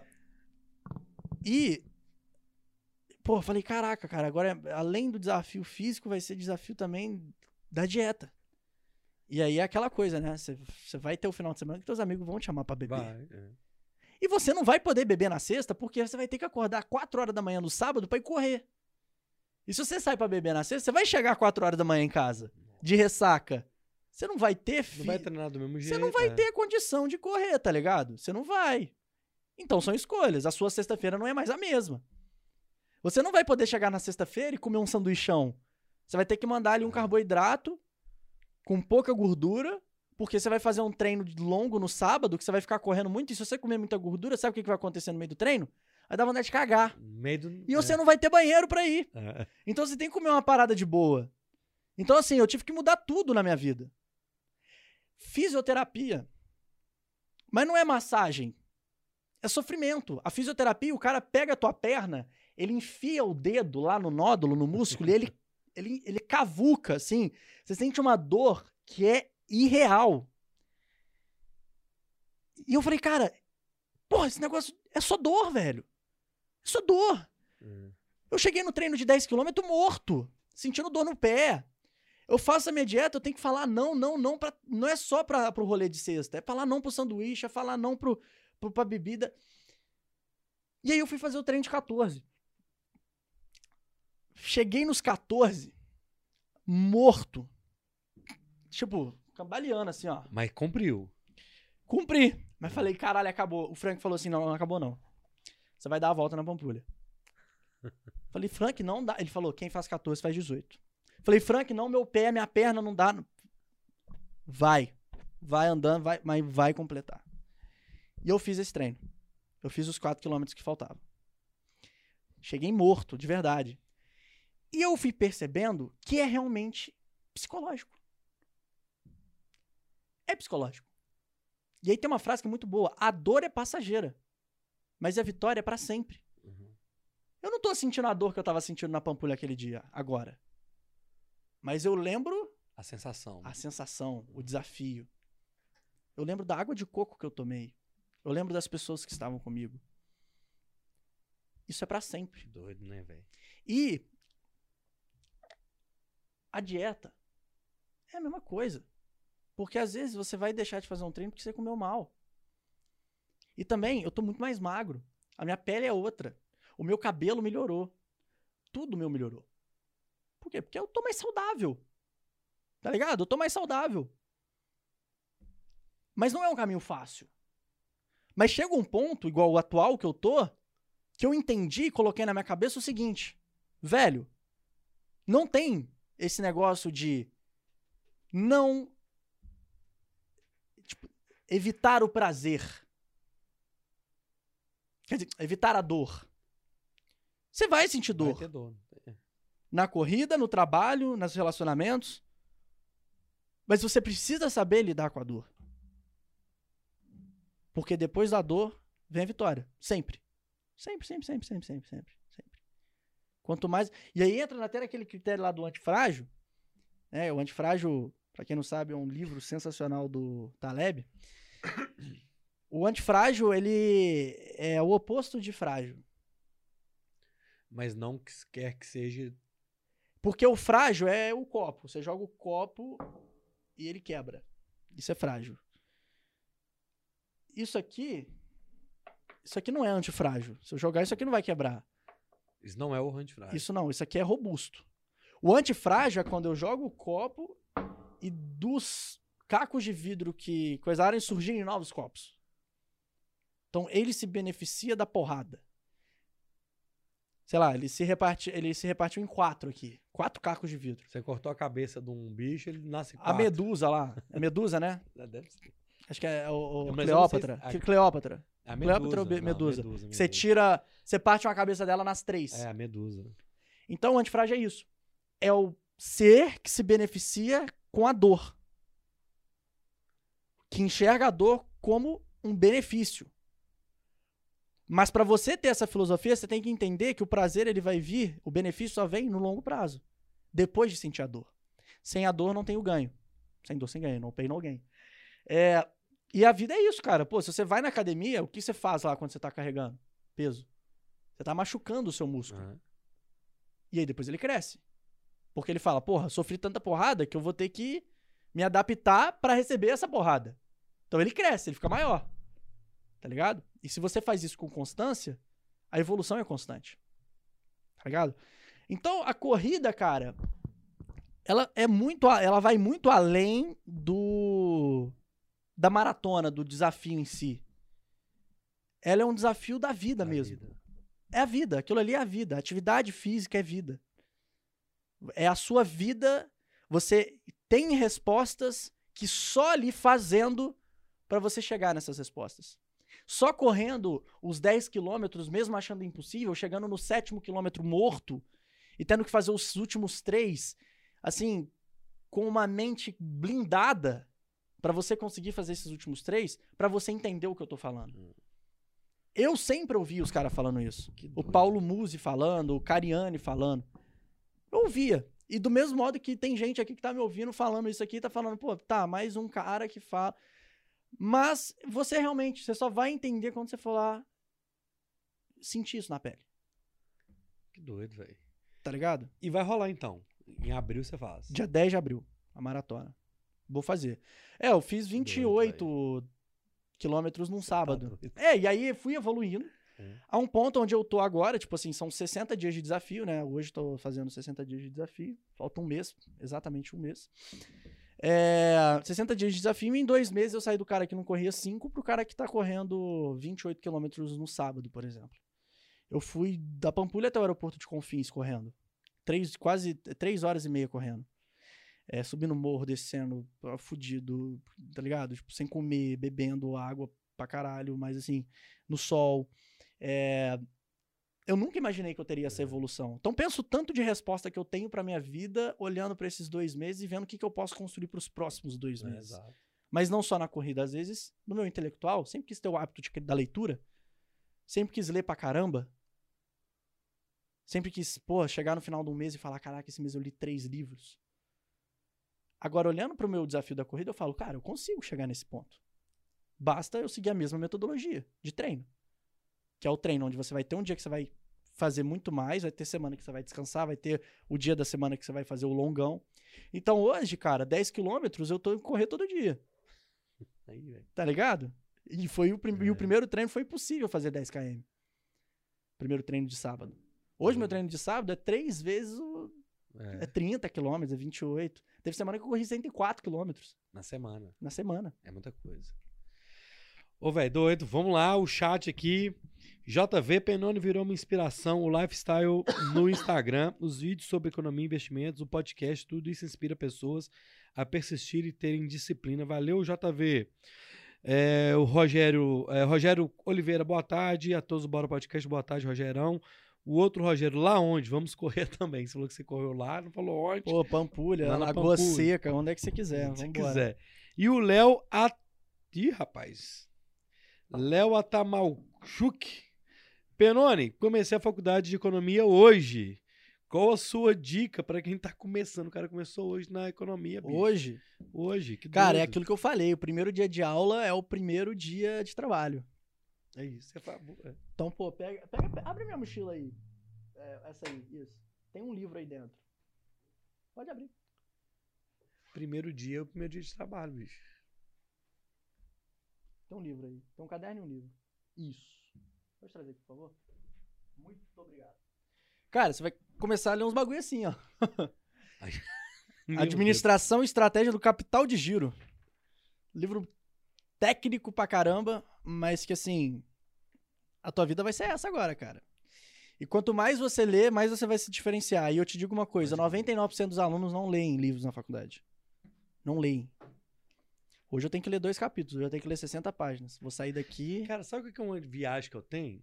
Que Ah. na minha época não tinha. Tinha internet, né, gente? Não sou da idade da pedra também, não, pelo amor de Deus. Mas na nossa época é, de faculdade, não tinha essa essa gama de conteúdo na internet você pesquisar agora no YouTube. A administração estrate- livro Administração Estratégia Capital de Giro, tem um cara lá fazendo uma resenha desse livro, velho. Tá ligado? Uhum. Na minha época não existia isso. Hoje, o, a- a- o, ca- o cara que tá na, na faculdade tem que ter muito mais disciplina, bicho. Pra ele não se pegar ele se auto-sabotando, sacou? Cara, assim, eu acho que conhecimento, você tem N formas de adquirir conhecimento hoje em dia, né? Eu sou fã do livro, por quê? Porque, cara, Newton descobriu a primeira, segunda e terceira lei de Newton lendo. Lendo. Einstein lia. Einstein não tinha internet, tá ligado? Assim, internet, você não sabe se tudo que você tá lendo ali é real. é verdadeiro. É, então, assim, tem que tomar um certo cuidado. Mas, cara, quando você compra um livro, você tem que entender que você, o conhecimento você encontra na internet, com certeza. Mas você está comprando a organização.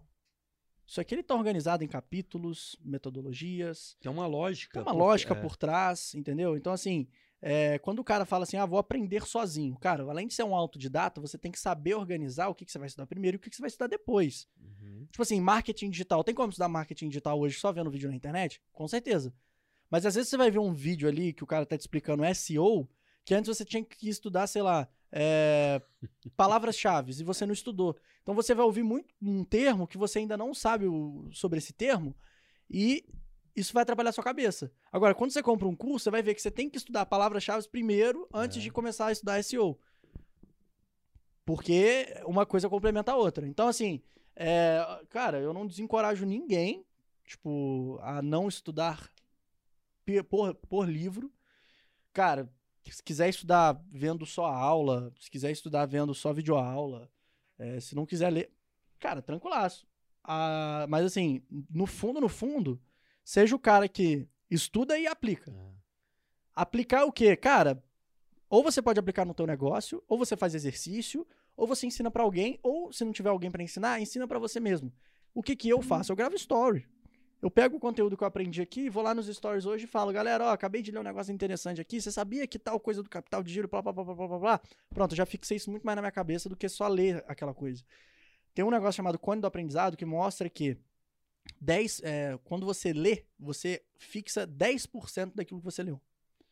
Quando você pratica, você fixa 90%. Um cara não faz uma maratona lendo, lendo livro, tá ligado?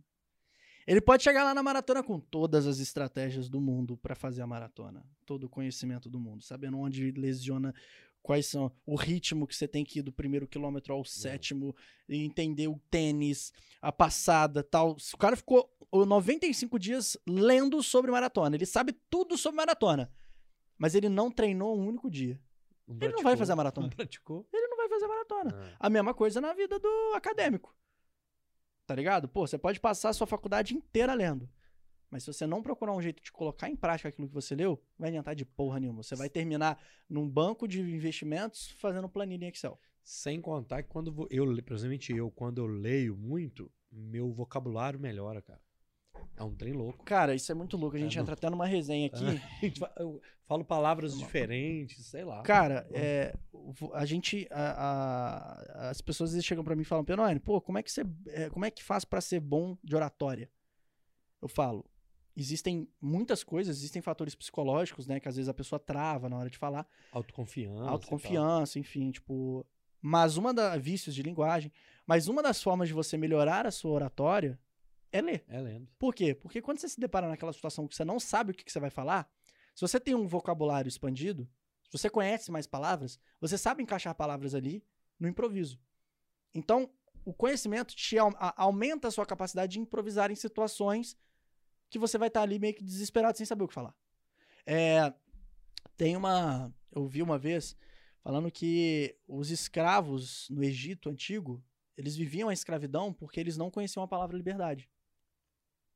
Eles não conheciam a palavra liberdade.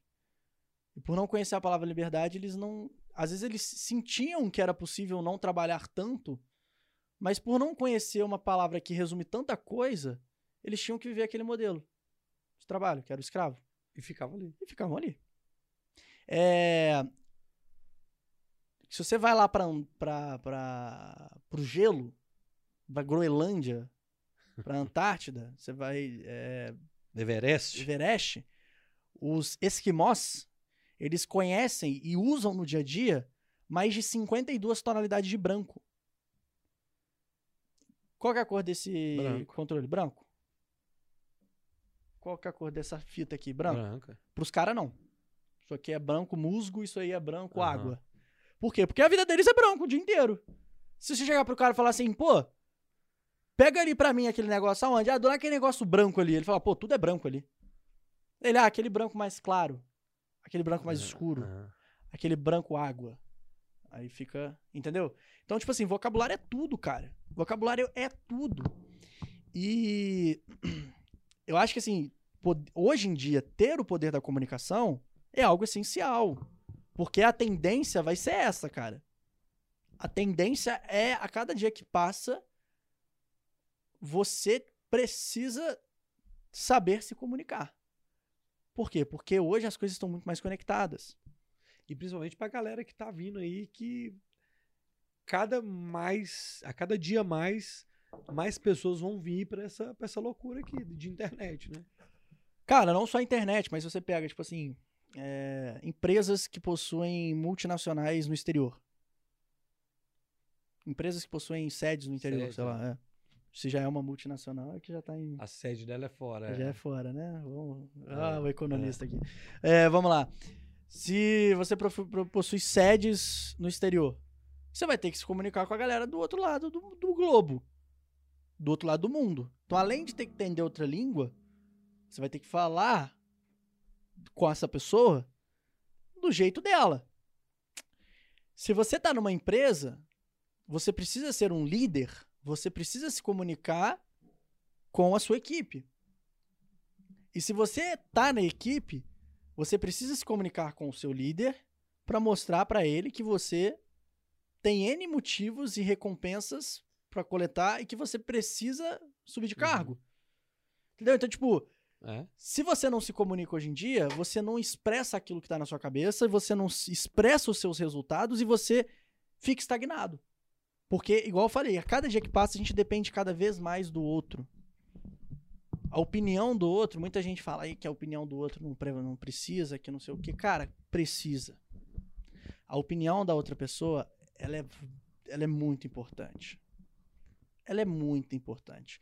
Então, assim, se você não for o Justin Bieber, que pode fazer o que ele quiser, cara, Neymar. se você não for o Neymar, né, que pode fazer o que quiser e continua sendo o Neymar, você tem que entender que existirão sim pré-julgamentos. E que, inclusive, no, no documentário do Neymar é do caralho. Que mostra que ele também não pode tudo. Né? E tem uma estratégia por trás É, daquele Exato. tudo. Às Exato. vezes ele tem que ser daquele jeito, todo tatuado, com cabelo assim, porque é o mercado dele. É. Tá ligado? O mercado dele exige que ele seja uma celebridade. O próprio David Beckham falou no início do podcast, do, do documentário dele, falou assim: o legal do Neymar é porque a gente vê arte em tudo, tudo nele. É. O cabelo dele, as tatuagens, o jeito que ele joga bola. Ele é um artista, É. tá ligado? Então, tipo assim, é, hoje em dia, cara, infelizmente ou felizmente, e aí a gente entra num debate, não é necessário você ter só uma única habilidade. Você pode ser muito forte em alguma coisa, mas é muito importante saber outras coisas Pra você conseguir se destacar. Qual que é o foco hoje do conteúdo seu, assim? Como é que a pessoa que, por exemplo, tá aqui assistindo e não conhece você e vai te encontrar na rede? Por exemplo, que que ela, qual, qual, qual, qual que é o seu foco? Como é que tá hoje o Felipe Enoni nas redes? Além de ver os treinos, que, que a pessoa pode encontrar, por exemplo? Você continua fazendo vídeo da economia lá no TikTok, dando dica? Como é que é o, seu conteúdo? Cara, hoje, assim, é muito voltado pra minha pessoa. Sempre foi, na verdade. É sempre voltado pra minha pessoa, mas a gente vai começar a posicionar melhor agora. Que a gente vai falar sobre onipresença digital. Como estar em tudo. Tá ligado? É, então, assim, ser onipresente hoje em dia é algo muito importante, porque isso gera gatilho de familiaridade e a pessoa se sente mais familiar a você, e isso abre. é, assim, vamos dizer, a pessoa fica mais tranquila para, por exemplo, comprar alguma coisa que você está recomendando. Por que, que a Coca-Cola paga milhões para colocar o banner dela na, num prédio? É porque todo dia você vai bater o olho, vai lembrar que a Coca-Cola existe, você vai falar, pô, Coca-Cola tá presente no meu dia a dia, tá aqui na minha cabeça, vou chegar no restaurante, a primeira opção que vai ter é Coca. Por quê? Uhum. Porque eu vi o logo no ônibus, eu vi o logo no, no prédio, eu vi o logo em vários lugares.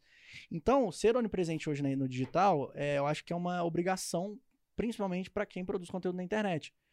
né? Se você produz conteúdo no YouTube, você não pode estar só no YouTube. Você, obviamente, pode ter o seu ponto forte. Tipo assim, meu ponto forte hoje é o TikTok. Mas eu não deixo de produzir no YouTube, eu não deixo de Uhum. produzir no Instagram, eu não deixo de produzir é, nos stories. Eu vi que você Reels. começou, você postou um tweet ontem e repostou no Instagram. O Twitter que eu odeio. Eu tentar.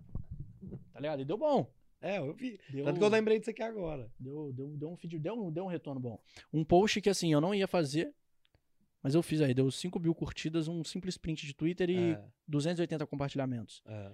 Tipo, cara, é uma rede social que eu tô usando, entendeu? É... Peraí, deixa eu só... Então, assim, hoje é tudo... O, o foco, ele tá, tá tudo centrado na... Agora vai- a gente vai começar a centrar na produção de conteúdo. Mas eu vou tentar criar um... Uma... Vamos dizer assim... Uma metodologia que eu vou chamar de economia criativa no digital. Onde eu vou unir economia com criação de conteúdo e criatividade e marketing digital.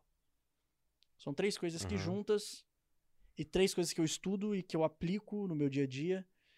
Três coisas que eu vou desenvolver nos meus produtos e também vou ajudar as pessoas e dar dicas para as pessoas de é como doido, mano. lidar com o digital e como utilizar o digital para alavancar na vida. Você tem uma. Como é que é a sua equipe hoje? Você tem um. essas histórias, tudo isso que vocês estão pensando. Não é só você. Como você mesmo falou, que sozinho ninguém faz. Como é que é hoje? Assim? Você tem uma agência, você tem uma equipe, você tem um mentor? ou- Como é que é isso? Eu trabalho muito com freela. Então, assim, tô precisando de uma arte e tal. Já tenho alguns contatos de designers ali que eu já chego pro cara e falo, "Aí, irmão, tô precisando, quanto é que você cobra e tal? Ele manda. É, mas hoje tem dois estrategistas junto comigo, que é o Otávio e o Gui. É, eles têm uma empresa, eles são estrategistas digitais e a gente tá justamente trabalhando nessa, é, é, nessa posição aí de onipresença digital. Aham. Ah, quer que eu chegue um pouco pro lado aqui? Tá tranquilo? É, O, o Japa, o Leandro, que é o meu assessor, que ele faz ali pequenas tarefas que às vezes não faz sentido eu fazer mais, tipo responder e-mail, fazer umas reuniões. ah, é, é, igual, tô precisando comprar passagem para São Paulo. Ele faz isso para mim. Ele faz tudo aquilo que eu consigo delegar e que, tipo, são pequenas tarefas ali que se eu somar tudo no dia, eu vou perder muito tempo fazendo. Aham. É, aí tem os freelas, né? Que é designer, editor de vídeo, essas coisas que às vezes eu preciso. Ah, e também tem um empresário que às vezes fecha grandes negócios com grandes empresas pra mim. Então, tipo assim, pô, brotou uma oportunidade de um negócio aí que a gente vai fechar um contrato de um ano. Aí eu coloco um empresário pra negociar, Saquei. entendeu? Então, é, deixa eu ver se é todo mundo. Ah, meu pai, ele fica no financeiro da empresa, então ele lê contratos também, ele é, cuida ali do meu, dos- das minhas finanças, mas não, tipo, investindo dinheiro, mas é só é, pagando boleto quando precisa, pagando Cara, sabe uma conta. coisa que eu tenho e eu tô tendo dificuldade, eu nunca imaginei que eu ia chegar nesse, nesse momento, eu não consigo encontrar em Belo Horizonte pessoas pra trocar essa ideia, sacou? Tipo assim, ah, outro dia eu perdi um patrocínio, velho. Um pessoal de São Paulo que me procurou, mas eu não não tinha o CNPJ, eu não sabia como negociar, não- eu não, não consigo encontrar isso aqui. Sabe, eu acho que BH ainda- ela é muito arcaica ainda. Tem muita gente fazendo muito conteúdo, mas cada um na sua, tá ligado? Uhum. Não rola um. Não sei como é que eu te explico, cara. Eu acho que não rola esse. O, o network dos criadores de conteúdo aqui, eu não vejo. Eu vejo cada um na sua, sacou? Cada um Uhum. tá correndo atrás do seu. Que é ok. Mas é meio difícil da gente encontrar isso, uma- um help. Você sentiu isso em algum momento? Cara, é, não só sentir como sinto. Não só sentir como sinto. E eu digo isso porque eu já fui de dois nichos. Um que é completamente unido, que é o entretenimento. Ah, Os caras estão sempre juntos. E o outro que é o do digital. Eu acredito que o digital, a galera ainda é meio panelinhazinha, assim, é três juntos ali, quatro, não tem um grupo grandão. Porque, não, primeiro, não teve uma pessoa ainda pra juntar geral. E segundo, porque tem muita competição. Um quer ser melhor que o outro, um quer fazer melhor que o outro o tempo todo. Não tô falando que eu sou assim, tá, gente? Tô Uhum. falando que é o que eu percebo. aham. É, um quer fazer melhor que o outro, um não quer compartilhar estratégia com o outro, porque ah, a minha estratégia, se eu, se eu for compartilhar com você, você, você vai ter que me pagar pra ouvir e tal. Então, tipo assim, é, tem um pouco disso, né? Mas. E também porque é um mercado muito novo. É, né? Cara, mercado de falar de negócios, por exemplo, o seu é podcast. É, acredito, acredito eu que o, o seu podcast você traz pessoas de tudo quanto é De tudo tudo. quanto é nicho, mas você fala em específico de algum assunto? Cara, especificamente eu tento tirar da pessoa um- o como que ela teve um sucesso, assim. Uhum. Como que ela Então você fala de sucesso, negócios, Eu tento, assim. Aham, tá. Entendeu? Por mais, por exemplo, vou dar um exemplo. Putz, eu não vou citar Porque eu tô olhando aqui atrás, você parece gostar muito de, tipo, cultura Geek, geek, geek é, Não, mas é só, pop. isso aí é cópia do Podpar. Tem nada tá. de. É cópia. É, o que, que eu pensei né, quando eu montei aqui? É, na, na semiótica, tá ligado? Aham. Porque no outro estúdio que era o podcast, era um programa de entrevista. Era um estúdio rosa, com. um- entendeu? E não era um podcast. Não, eu- aqui é legal, cara. E eu saquei o seguinte: do podcast, a mesa é a sala de estar, tá ligado? É. A sala de estar. E eu me toquei que eu acho que o YouTube também entende isso. A semiótica da parada. Uma coisa é um programa de entrevista, uma coisa é um podcast. Eu, Aham. eu, eu- e aí, depois que a gente mudou o cenário, melhorou. Melhorou? É. Acho. Então acho que rolou. É, mas nem sei por que, que, você, que você perguntou, não lembro. Não, não, é, é, é porque, tipo assim, é, às vezes também vai muito da falta de comunicação. Às vezes a gente não se conecta, por exemplo, vou te dar um exemplo. É, eu, eu tinha percebido que eu não falava com ninguém do TikTok que não fosse do entretenimento. E eu falei, cara, mas tudo bem, são meus amigos e tal, mas o meu conteúdo não é entretenimento. Por mais que eu tenha uma pegada de entretenimento, o meu conteúdo é valor, É conhecimento. é conhecimento. Então, porra, quero me conectar com pessoas desse nicho. Pra quê? Aprender com essa galera. O que, que eu fui lá e fiz? Peguei contato de dois caras que eu conhecia, desse nicho, criei um grupo, falei, galera, vamos usar esse grupo aqui pra trocar ideia. Botei eles lá.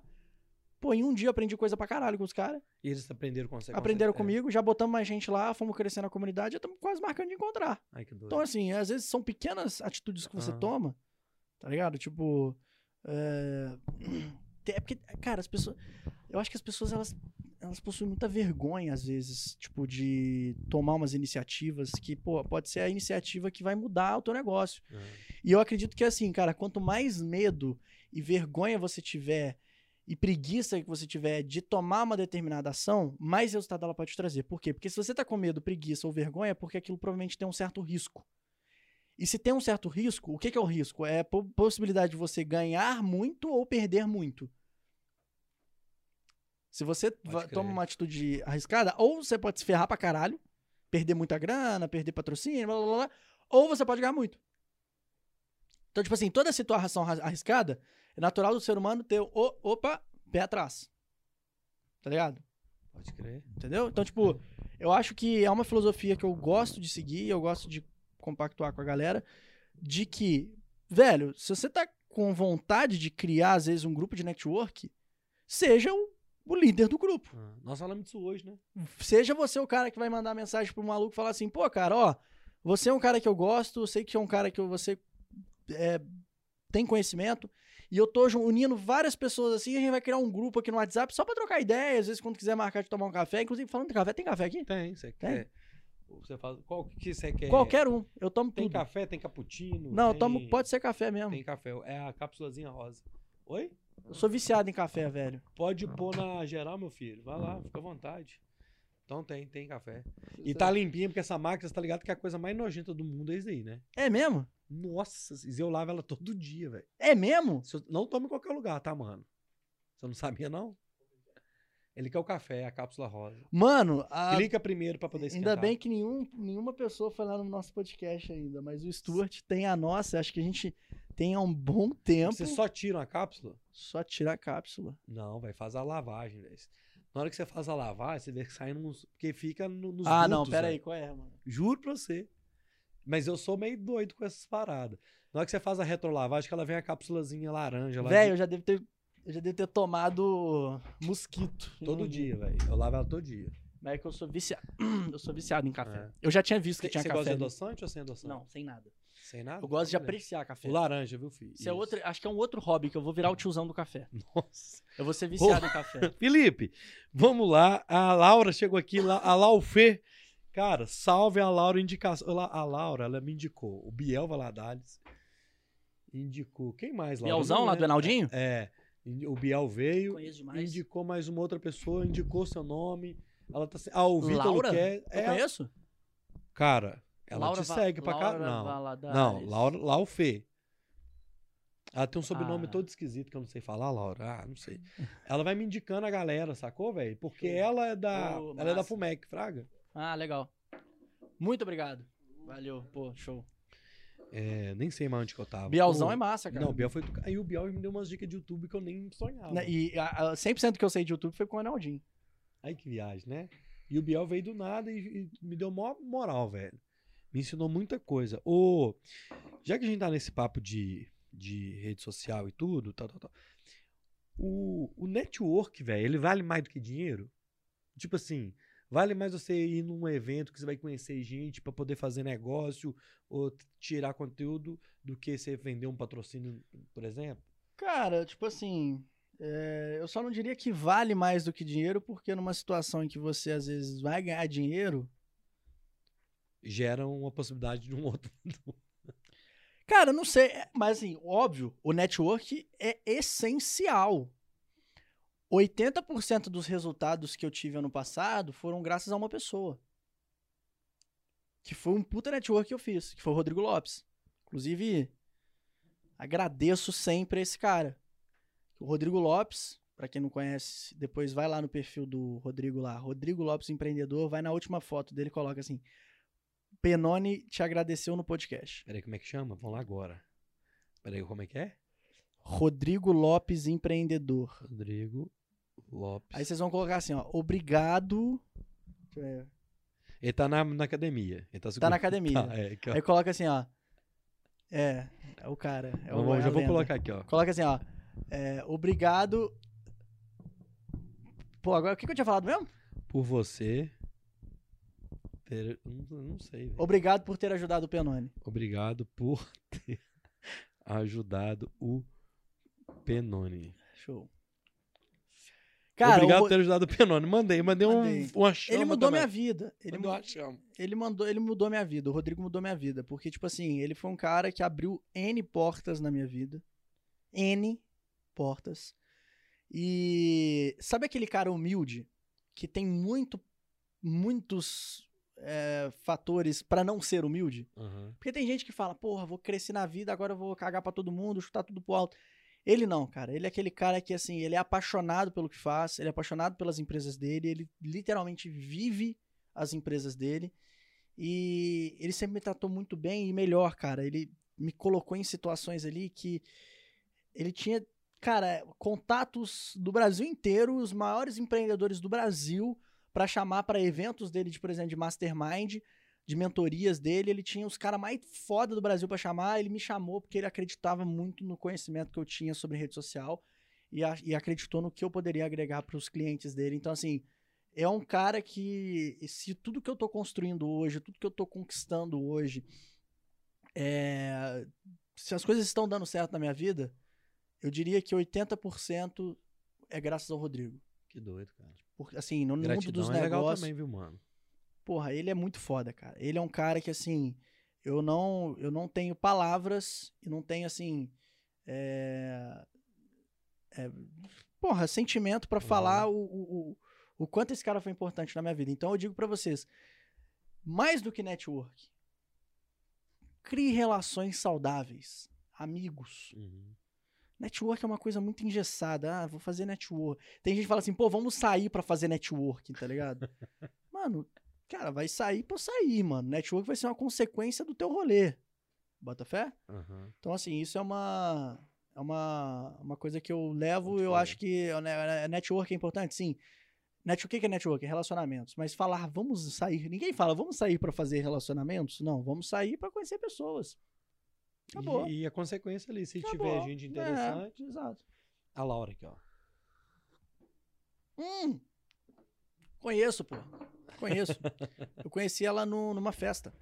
Laura é gente fina, mano. Ela manja de carro pra caralho. Pra né? caralho, pra É. caralho. Ela ajudou a gente com a Amanda Teixeira, o Vitor, o Biel. Que legal. Enfim, foi, a Laura é legal. Ô, ô, ô, Penone, o algoritmo, existe esse negócio do algoritmo não tá entregando meu vídeo, tá? Cara, existe, existe, mas você é o culpado disso, tá ligado? tipo, cara, é, é, é, é uma. É uma Ele uma... é inteligente, o algoritmo? Porra, pra existe? caralho. Não é perfeito, mas ele é inteligente pra caralho. Ele entendeu ali, velho, é, mecanismos pra identificar o que, que é bom e o que, que é ruim. E recomenda o que, que é bom e o que é ruim ele não recomenda. Ponto. É, quando o YouTube começou, a estratégia de ver o que, era bom e o que, que era ruim era analisando like e dislike. Uhum. O que tem muito like é bom, o que tiver muito dislike não é bom. Só que às vezes ter like e dislike não é uma métrica tão afiada pra você identificar se é bom mesmo, né? Porque às vezes, pô, Às vezes o cara gosta muito do youtuber e o youtuber no início do vídeo pediu like, o cara não deu like porque o vídeo é bom, deu like porque gosta Claro, do cara e é. o cara pediu. Ah, se tiver 3 mil likes, eu vou fazer um sorteio. Ele não deu like porque o vídeo é bom, ele deu like porque ele quer fazer o sorteio. Certo? Então, assim, é, eu diria, eu, Penone, diria que o algoritmo encontrou a forma perfeita e, assim, que representa o mundo hoje, que é analisar o tempo das pessoas. O seu tempo, o que você faz no seu tempo diz mais sobre você do que você mesmo. Você pode chegar aqui e falar assim: ah, eu pô, estudo economia, tal, não sei o quê. Mas sei lá, às vezes você passa seis horas no teu Instagram vendo vídeo de futebol. Mas na sua cabeça você estuda economia, eu leio pra caraca. Lê, não, não, você passa seis horas vendo vídeo de futebol no teu É. Instagram, rodando teu feed no TikTok. Então eu digo, o, seu te- o que você faz no seu tempo de mui- diz muito mais sobre você do que você mesmo. Porque você. O, o, o, o, o Instagram, o YouTube, ele tá vendo, ele tá analisando o que, que você tá assistindo, analisa o seu hábito de consumo. Então fala, pô, ficou bastante tempo aqui no, no vídeo de gastronomia, hein? Vou mandar mais uns pra ele aqui, vamos ver como é que Vamos ele vai que- se comportar. Ah, assistiu mais. Pô, ele gosta de vídeo de gastronomia. Então eu vou continuar mandando vídeo de gastronomia pra ele. Aí um dia ele manda ali, ah, porra, videozinho de moda. Ah, assistiu o vídeo de moda. Legal, pô, mandar mais dois. E aí você vai construindo ali o seu perfil. Por isso que a gente tem aquele sentimento da bolha que a gente falou antes do podcast começar. O que aparece pra você, às vezes a gente tem aquela visão, né? Pô, o que tá aparecendo pra mim aparece pra todo mundo. Não é, né? Você veio falar de um cara pra mim que deve, deve aparecer pra você todo dia que eu não conheci. e Da mesma forma, um amigo meu aparece toda vez pra mim, que pra você não aparece. Viagem, né, bicho? Por quê? Porque o objetivo da rede social é te manter ali o máximo de tempo possível. E pra ela te manter o máximo de tempo possível, ela, ela precisa te entregar aquilo que você gosta. Porque se ela não te entregar o que você gosta, você vai pra outra. Tá ligado? E por que, que o TikTok é muito promissor? Porque o TikTok ninguém usa o feed. As pessoas usam o For You. O For You do TikTok entrega conteúdos recomendados para a pessoa. O feed do Instagram te entrega conteúdos de pessoas que você segue. É. Mas não necessariamente os conteúdos das pessoas que você segue são muito bons. Ele vai recomendar só. É, é- é aquilo, né? Tipo, se você entra no seu TikTok, é muito mais fácil você ficar horas no For You do que ficar horas no seguindo. Porque no seguindo tá ali vídeo de pessoas que você segue. Sim. Óbvio, tem, já tem aquela familiaridade, você conhece todo mundo, mas não necessariamente todo mundo que você segue faz vídeo bom. Agora, no For You, o TikTok só recomenda conteúdos que tiveram uma boa retenção, ou seja, que as pessoas assistiram até o final, ou assistiram mais de uma vez. E se a maioria das pessoas, se uma grande amostra de pessoas assistiram até o final ou mais de uma vez, o que que isso quer dizer? Quer dizer que o vídeo é bom, porque ninguém assiste vídeo ruim até o final. Ninguém fica no até o final em vídeo ruim. Aí você vai falar assim, porra, mas e a gente tem podcast e tal, podcast, como é que funciona? Podcast tem três horas, a pessoa vai ter que assistir o meu vídeo até o final? Pois é, em vídeo longo, o YouTube não analisa retenção. Porque não faz sentido analisar retenção em um vídeo de três horas. Ninguém vai ficar até o final. É muito difícil ter uma pessoa que vai ficar até o final. Ele assiste watch time. Quanto tempo aquela pessoa passou no vídeo? E ele tem lá uma base de números que eles analisam. Pô, para um vídeo de 3 horas, 15 minutos é uma coisa legal. Então, pô, se o cara ficou 15 minutos no vídeo de 3 horas, aquilo já é o suficiente pra gente recomendar para algumas pessoas. Outra coisa, quantas vezes uma pessoa clicou no seu vídeo? Eu, por exemplo, você já deve ter se de- deparado uma situação que, sei lá, você entrou num podcast, você começou a assistir, aí você parou, aí à noite você foi assistir mais um pouco, aí no dia seguinte você foi lá assistir mais um pouco. No dia seguinte você foi lá mais você, Pra assistir o podcast inteiro, você teve que clicar nele quatro vezes. Aham. Então, você clicou naquele vídeo quatro vezes. Isso é dado pro YouTube. E da mesma forma, pô, quando você entra num vídeo e você assiste lá 20 minutos dele, por mais que o vídeo tenha 30 e tenha tido. E, pô, se você for analisar a retenção em porcentagem, quantos por cento de 3 horas é 20 minutos? 3, 3, 3. Seis- Nove- 60, nove- 20, 180. 180 minutos. 10%, quase 18 minutos seria 10%. É, quase 10%. É. Tipo, 15. É, é, pra um vídeo de 10 minutos, retenção de 12 é muito ruim. É muito ruim. Quer dizer que a pessoa assistiu 1 minuto e 20. É.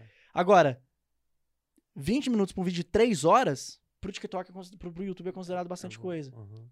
Então ele já leva em conta. Pô, pre- o podcaster teve a capacidade de prender essa pessoa por 20 minutos no canal dele. Então é tudo isso que o YouTube analisa, o TikTok e o Instagram. Uhum. É o, o hábito da pessoa. O que, que essa pessoa está consumindo? É, uma coisa que eu acho interessante no TikTok, Kawaii e tal, nem tanto, mas no TikTok mais, é que um vídeo meu de seis meses atrás, ele dá visualização até hoje. E o Instagram, por exemplo, você fez um vídeo, passou aquela vibe dele, nunca mais ele ninguém vê. Tipo assim, parece que entra pro limbo É, porque, aquele, tipo, aquele no- material, sacou? o- Isso me incomoda, O bicho. modelo de feed do Instagram é, É. diferente do TikTok. Ah, Por que que acontece? Como eu te falei, o TikTok as pessoas usam mais o recomendado do que o seguindo. No Instagram, as pessoas usam mais o seguindo do que o recomendado.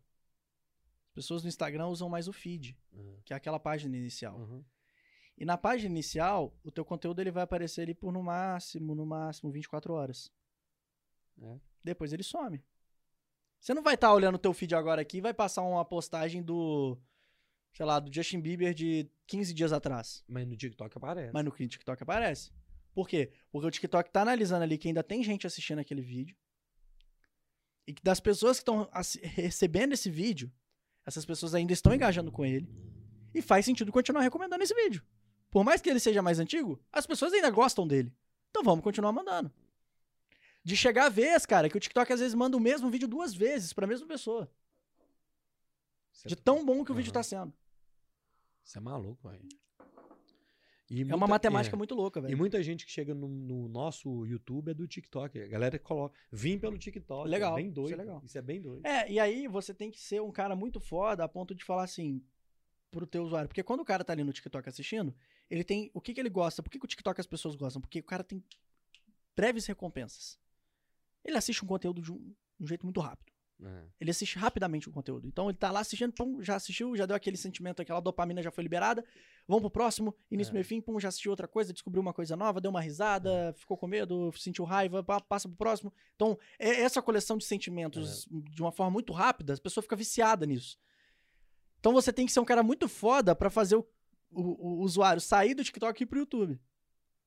Você tem que ter um corte muito pica É. pro cara falar assim, pô, vai valer a pena eu deixar essas recompensas de curtíssimo prazo aqui do TikTok e ir lá pro YouTube assistir um vídeo de três horas. Tá ligado? Isso é muito doido, velho. A gente já vai caminhando pro final aqui, viu, turma? Que o homem aqui também tem a data. O dia dele é lotado de coisa. Não, hoje eu tô, hoje eu tô Quem não mandou mensagem, a última chance é agora, que a gente já vai para as últimas daqui que eu preparei pro Felipe. E é mais é curiosidade. É, que eu vi. Ué. Ele não fica quieto, não. Eu vi que você comentou no podcast dos meninos.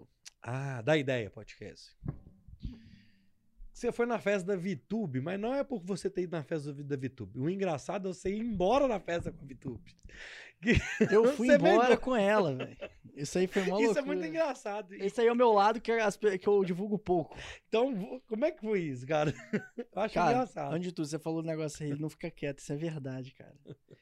Cara, se você um dia, isso pra todo mundo que tá ouvindo, se um dia você estiver comigo, tire coisas frágeis de perto De de, perto. mim. Vai, que- vai ter um. Tira, vai ter uma hora que eu vou pegar o negocinho aqui, eu vou puxar isso e vai quebrar. Vai eu sou, acontecer. Eu sou assim, eu sou muito ansioso e eu não percebo que eu estou fazendo esse tipo de coisa. Eu já tava tirando o negócio do microfone aqui. Tava aqui todo, todo, tô, tô mexendo, nesse- eu tô Mas achando eu- isso aqui a coisa mais incrível do mundo. Eu tô Mas aqui isso assim, É bom que você fica à vontade. É importante você estar à vontade. Cara, esse negócio da VTube foi muito louco, porque, tipo assim, é, é um nicho que eu não tô, né? Ali todo mundo é amigo, né? O pessoal do, do, do entretenimento. Então, tipo, eu não fui convidado pra festa, mas eu sou muito amigo do PK. E a gente se conhece há oito anos e ia ser a primeira oportunidade da gente se ver pessoalmente. Vocês se conhecem de internet. Na época que eu gravava entretenimento, em 2014, tinha um grupo, uns grupos de divulgação no Facebook. E o PK tava num desses grupos, eu também. Eu via os vídeos que ele postava lá pra divulgar o canal dele. E a gente virou parceiro. Ah, tá ligado? A gente virou parceiro. E a gente sempre trocou ideia, desde 2014. Só que a gente nunca tinha se visto pessoalmente, porque ele é de São Paulo, eu, sou de BH, eu era do Rio, agora eu sou de BH. E aí, quando eu fui pra lá, eu falei, cara, vai ser a primeira oportunidade de eu ver o PK, né, mano? Só que, tipo, ele tava na festa da VTube.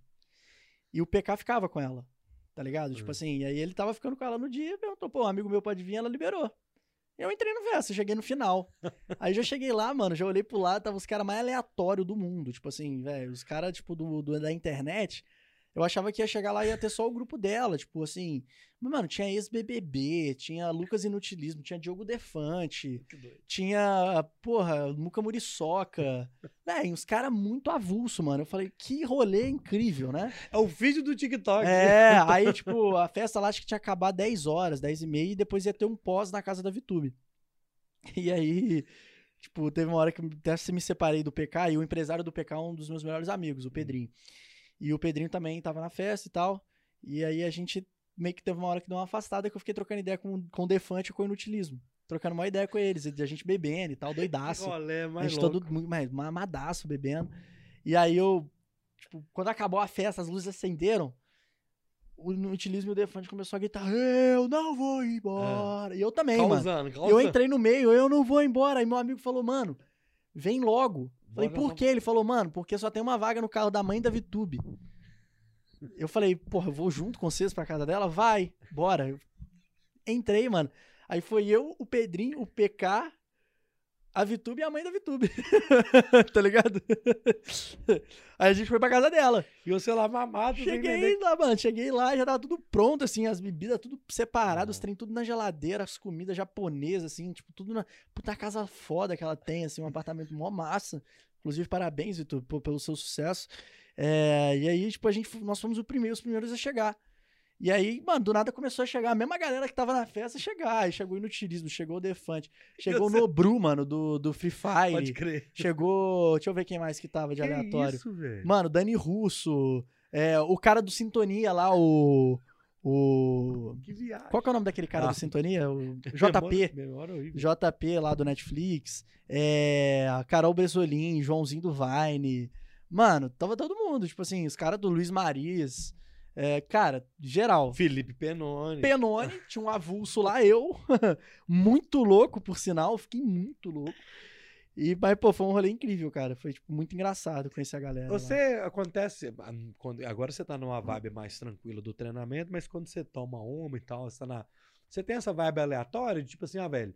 Ah, vamos fazer uma resenha aqui na casa de não sei o quê. Você vai, você não, você não liga muito disso, não? Pô, demais. É, né? Cara, se eu mostrar os vídeos que eu tenho aqui, mano. Eu sou aquele cara louco, mas o louco saudável, tá ligado? Tipo, é, porque tem uns loucos que pega carro, É, tem uns- bêbado. é, tem é. uns caras que faz a, pula de, de ponte, né? Faz umas coisas muito loucas. Eu sou o louco, tipo, o louco aleatório. Tipo, teve uma festa que a gente foi que eu consegui dois cachorros de rua e levei pra festa, tipo, no colo, assim. Cheguei com dois cachorros. Dia seguinte eu tava todo doído, mano. Do- todo doído, tipo, na, ca- na casa do cara que eu nem conhecia. Você chegou com dois dogs lá. É, não que pegar dois cachorros de rua no colo seja uma coisa muito. Não, não, é, seja uma coisa, tipo. E, eu- e detalhe, eu tenho muito medo de cachorro. Você chegou com dois dogs de Eu do peguei braço. dois dogzão, mano. Eles estavam, tipo assim, eles estavam perto da casa dele. Tava subindo o morro pra chegar, tava voltando de uma outra festa, tem os meus amigos. E aí eu fui correndo atrás do. Tem um vídeo, depois eu te mostro. Isso é Depois eu fui e, meu, e, mano, dois cachorrão de, de, de rua e a gente entrou com os cachorros dentro da casa do meu amigo. Depois meu amigo tirou os cachorros e tal. Ô, mano, você tá contando essa história. Apareceu no chat que o Camilão, Camilo Redu, louco, saudável, parece eu falando. Ô, Camilão, nós fizemos uma festa. Acho que era São Lourenço, Camilo. É Camilo, Caxam- Camilo. Ah, Camilão de Camilo. Camilo, Caraca, que doido é. esse absurdo. Nós fizemos uma festa, acho que Caxambu, São Lourenço, que eles arrumaram um cachorro. Levaram o cachorro pra dentro da padaria. um cachorro Dentro de da rua. padaria? E começaram a dar comida pro cachorro, comprando Nossa. bolo. E, e- é, ô Camilo, qual cidade que foi? Acho que foi Caxambu, São Lourenço. E ele lembrou, deve ter lembrado disso porque ele comentou. Não, mas essa do, do cachorro, tipo assim, tem umas que são. Que doido. Tem umas que não dá nem pra falar. Melhor não falar. Tem umas que não dá nem pra falar, mas assim, tudo, tudo, tudo maluco, mano. Meus amigos, a gente, a gente sabe curtir bem, assim. O Roger mandou sai- uma pergunta aqui, ó. Queria que o Penone falasse sobre criptomoedas, NFT, multiverso. O que você acha disso? O que você acha desses negócios, velho? Cara, eu não invisto. Não invisto, não tenho muito pra falar, porque eu não conheço Criptomoeda, muito. não. Eu já perdi dinheiro. O que que é esse aqui, ó? Aquele ali, eu já perdemos dinheiro com esse. Cara, tem que tomar um pouco de cuidado, gente. Assim, dinheiro mesmo você vai fazer trabalhando. Tá ligado? Você não vai fazer dinheiro investindo. Isso é tipo, ah, tem o fulano de tal que faz. Tudo bem, mas ele tem às vezes uma reserva de um milhão ali que é pra gastar à vontade sem perder. Agora, você que tem a sua grana aí, você que ganha seu salário mínimo ou dois salários mínimos e você. Você pode ter certeza que você não vai enriquecer investindo. O investimento é o quê? Ele, é, você tem que ter uma análise de investimento que é o seguinte: a ideia central do investimento é um gasto que pode ou não te trazer retorno no futuro. O investimento em ativos, como renda fixa e renda variável, é o seguinte: te proteger de um negócio chamado inflação. E tem também opções de investimento mais arriscadas que podem te fazer ter ganhos além da inflação. E você literalmente poder viver de renda, chegar a uma fase da tua vida que você vai viver de renda. Você investiu tão bem que você ganha ali, por exemplo, dividendos no mês que paga todas as suas contas. E você não precisa mais trabalhar. Mas para você chegar nesse ponto, você precisa trabalhar muito, Muito. tá ligado? E você precisa ser muito responsável, pegar uma porcentagem do seu dinheiro investir e tal. É, eu vejo muita gente hoje em dia que, cara, fala de cripto, NFT e tal. É, cara, tem negócio que realmente, porra, igual o Neymar lá comprou a NFT de não sei quantos milhões. O fulano comprou não sei quanto de criptomoeda e ganhou milhões também. Mas são casos parte. Aham. Pô, você vai querer comparar o dinheiro que você tem com o dinheiro do Neymar? Não tem jeito. tá ligado? É, a ideia da NFT é o seguinte, o, o NFT, ele é um, um, um, um token não fundível, né? Tipo assim, você tem aquilo ali e aquilo é seu. Aí vai vir uma galera falar assim, ah, mas se eu tirar print da foto? Primeiro que não é só foto. Tem- Eu posso fazer um NFT do meu primeiro vídeo do YouTube e vender pra alguém. Essa pessoa vai ter o meu primeiro vídeo do YouTube pra ela. É só dela. As outras pessoas conseguem assistir, sim, mas ela tem a é, matriz ali. ela né? tem a matriz e ela pode vender pra outra pessoa se ela quiser também. Ela tem posse do meu primeiro vídeo. Tá ligado? Tem gente que tá fazendo NFT de música, cantor. O cara lança uma música em NFT. E aí você vai ter a música do cara. Então, tipo assim, pra artista faz muito sentido e tal, mas, cara, Ah. é, entenda de uma vez por todas, cuidado pra diferenciar hype, hype de realidade. Porque hype, eu já vi muita coisa hype. Eu lembro da época que o hype era marketing multinível. É. Que marketing multinível ia deixar todo mundo milionário, que era o modelo de negócio que ia mudar a vida de todo mundo. E eu ouvia isso há uns seis anos. E meus amigos que estavam nessa parada de marketing multinível, todo mundo chegou pra mim falando, mano, não, aposentar aos 23, aos 24, não sei o quê. Mano, nenhum deles tá aposentado e muito menos ganhando dinheiro.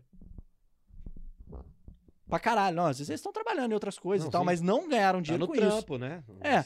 Então, cuidado com aquilo que é venda, é venda de sonho, né?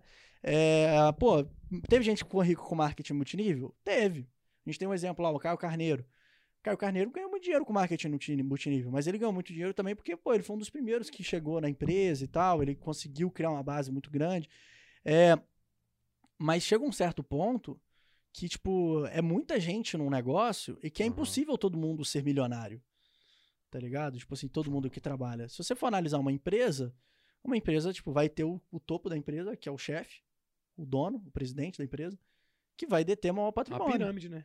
Tá ligado? Tipo assim, não, não pirâmide, mas uma Na hierarquia. falo, é, Uma hierarquia. o- É, o chefe, é, os gerentes os os funcionários.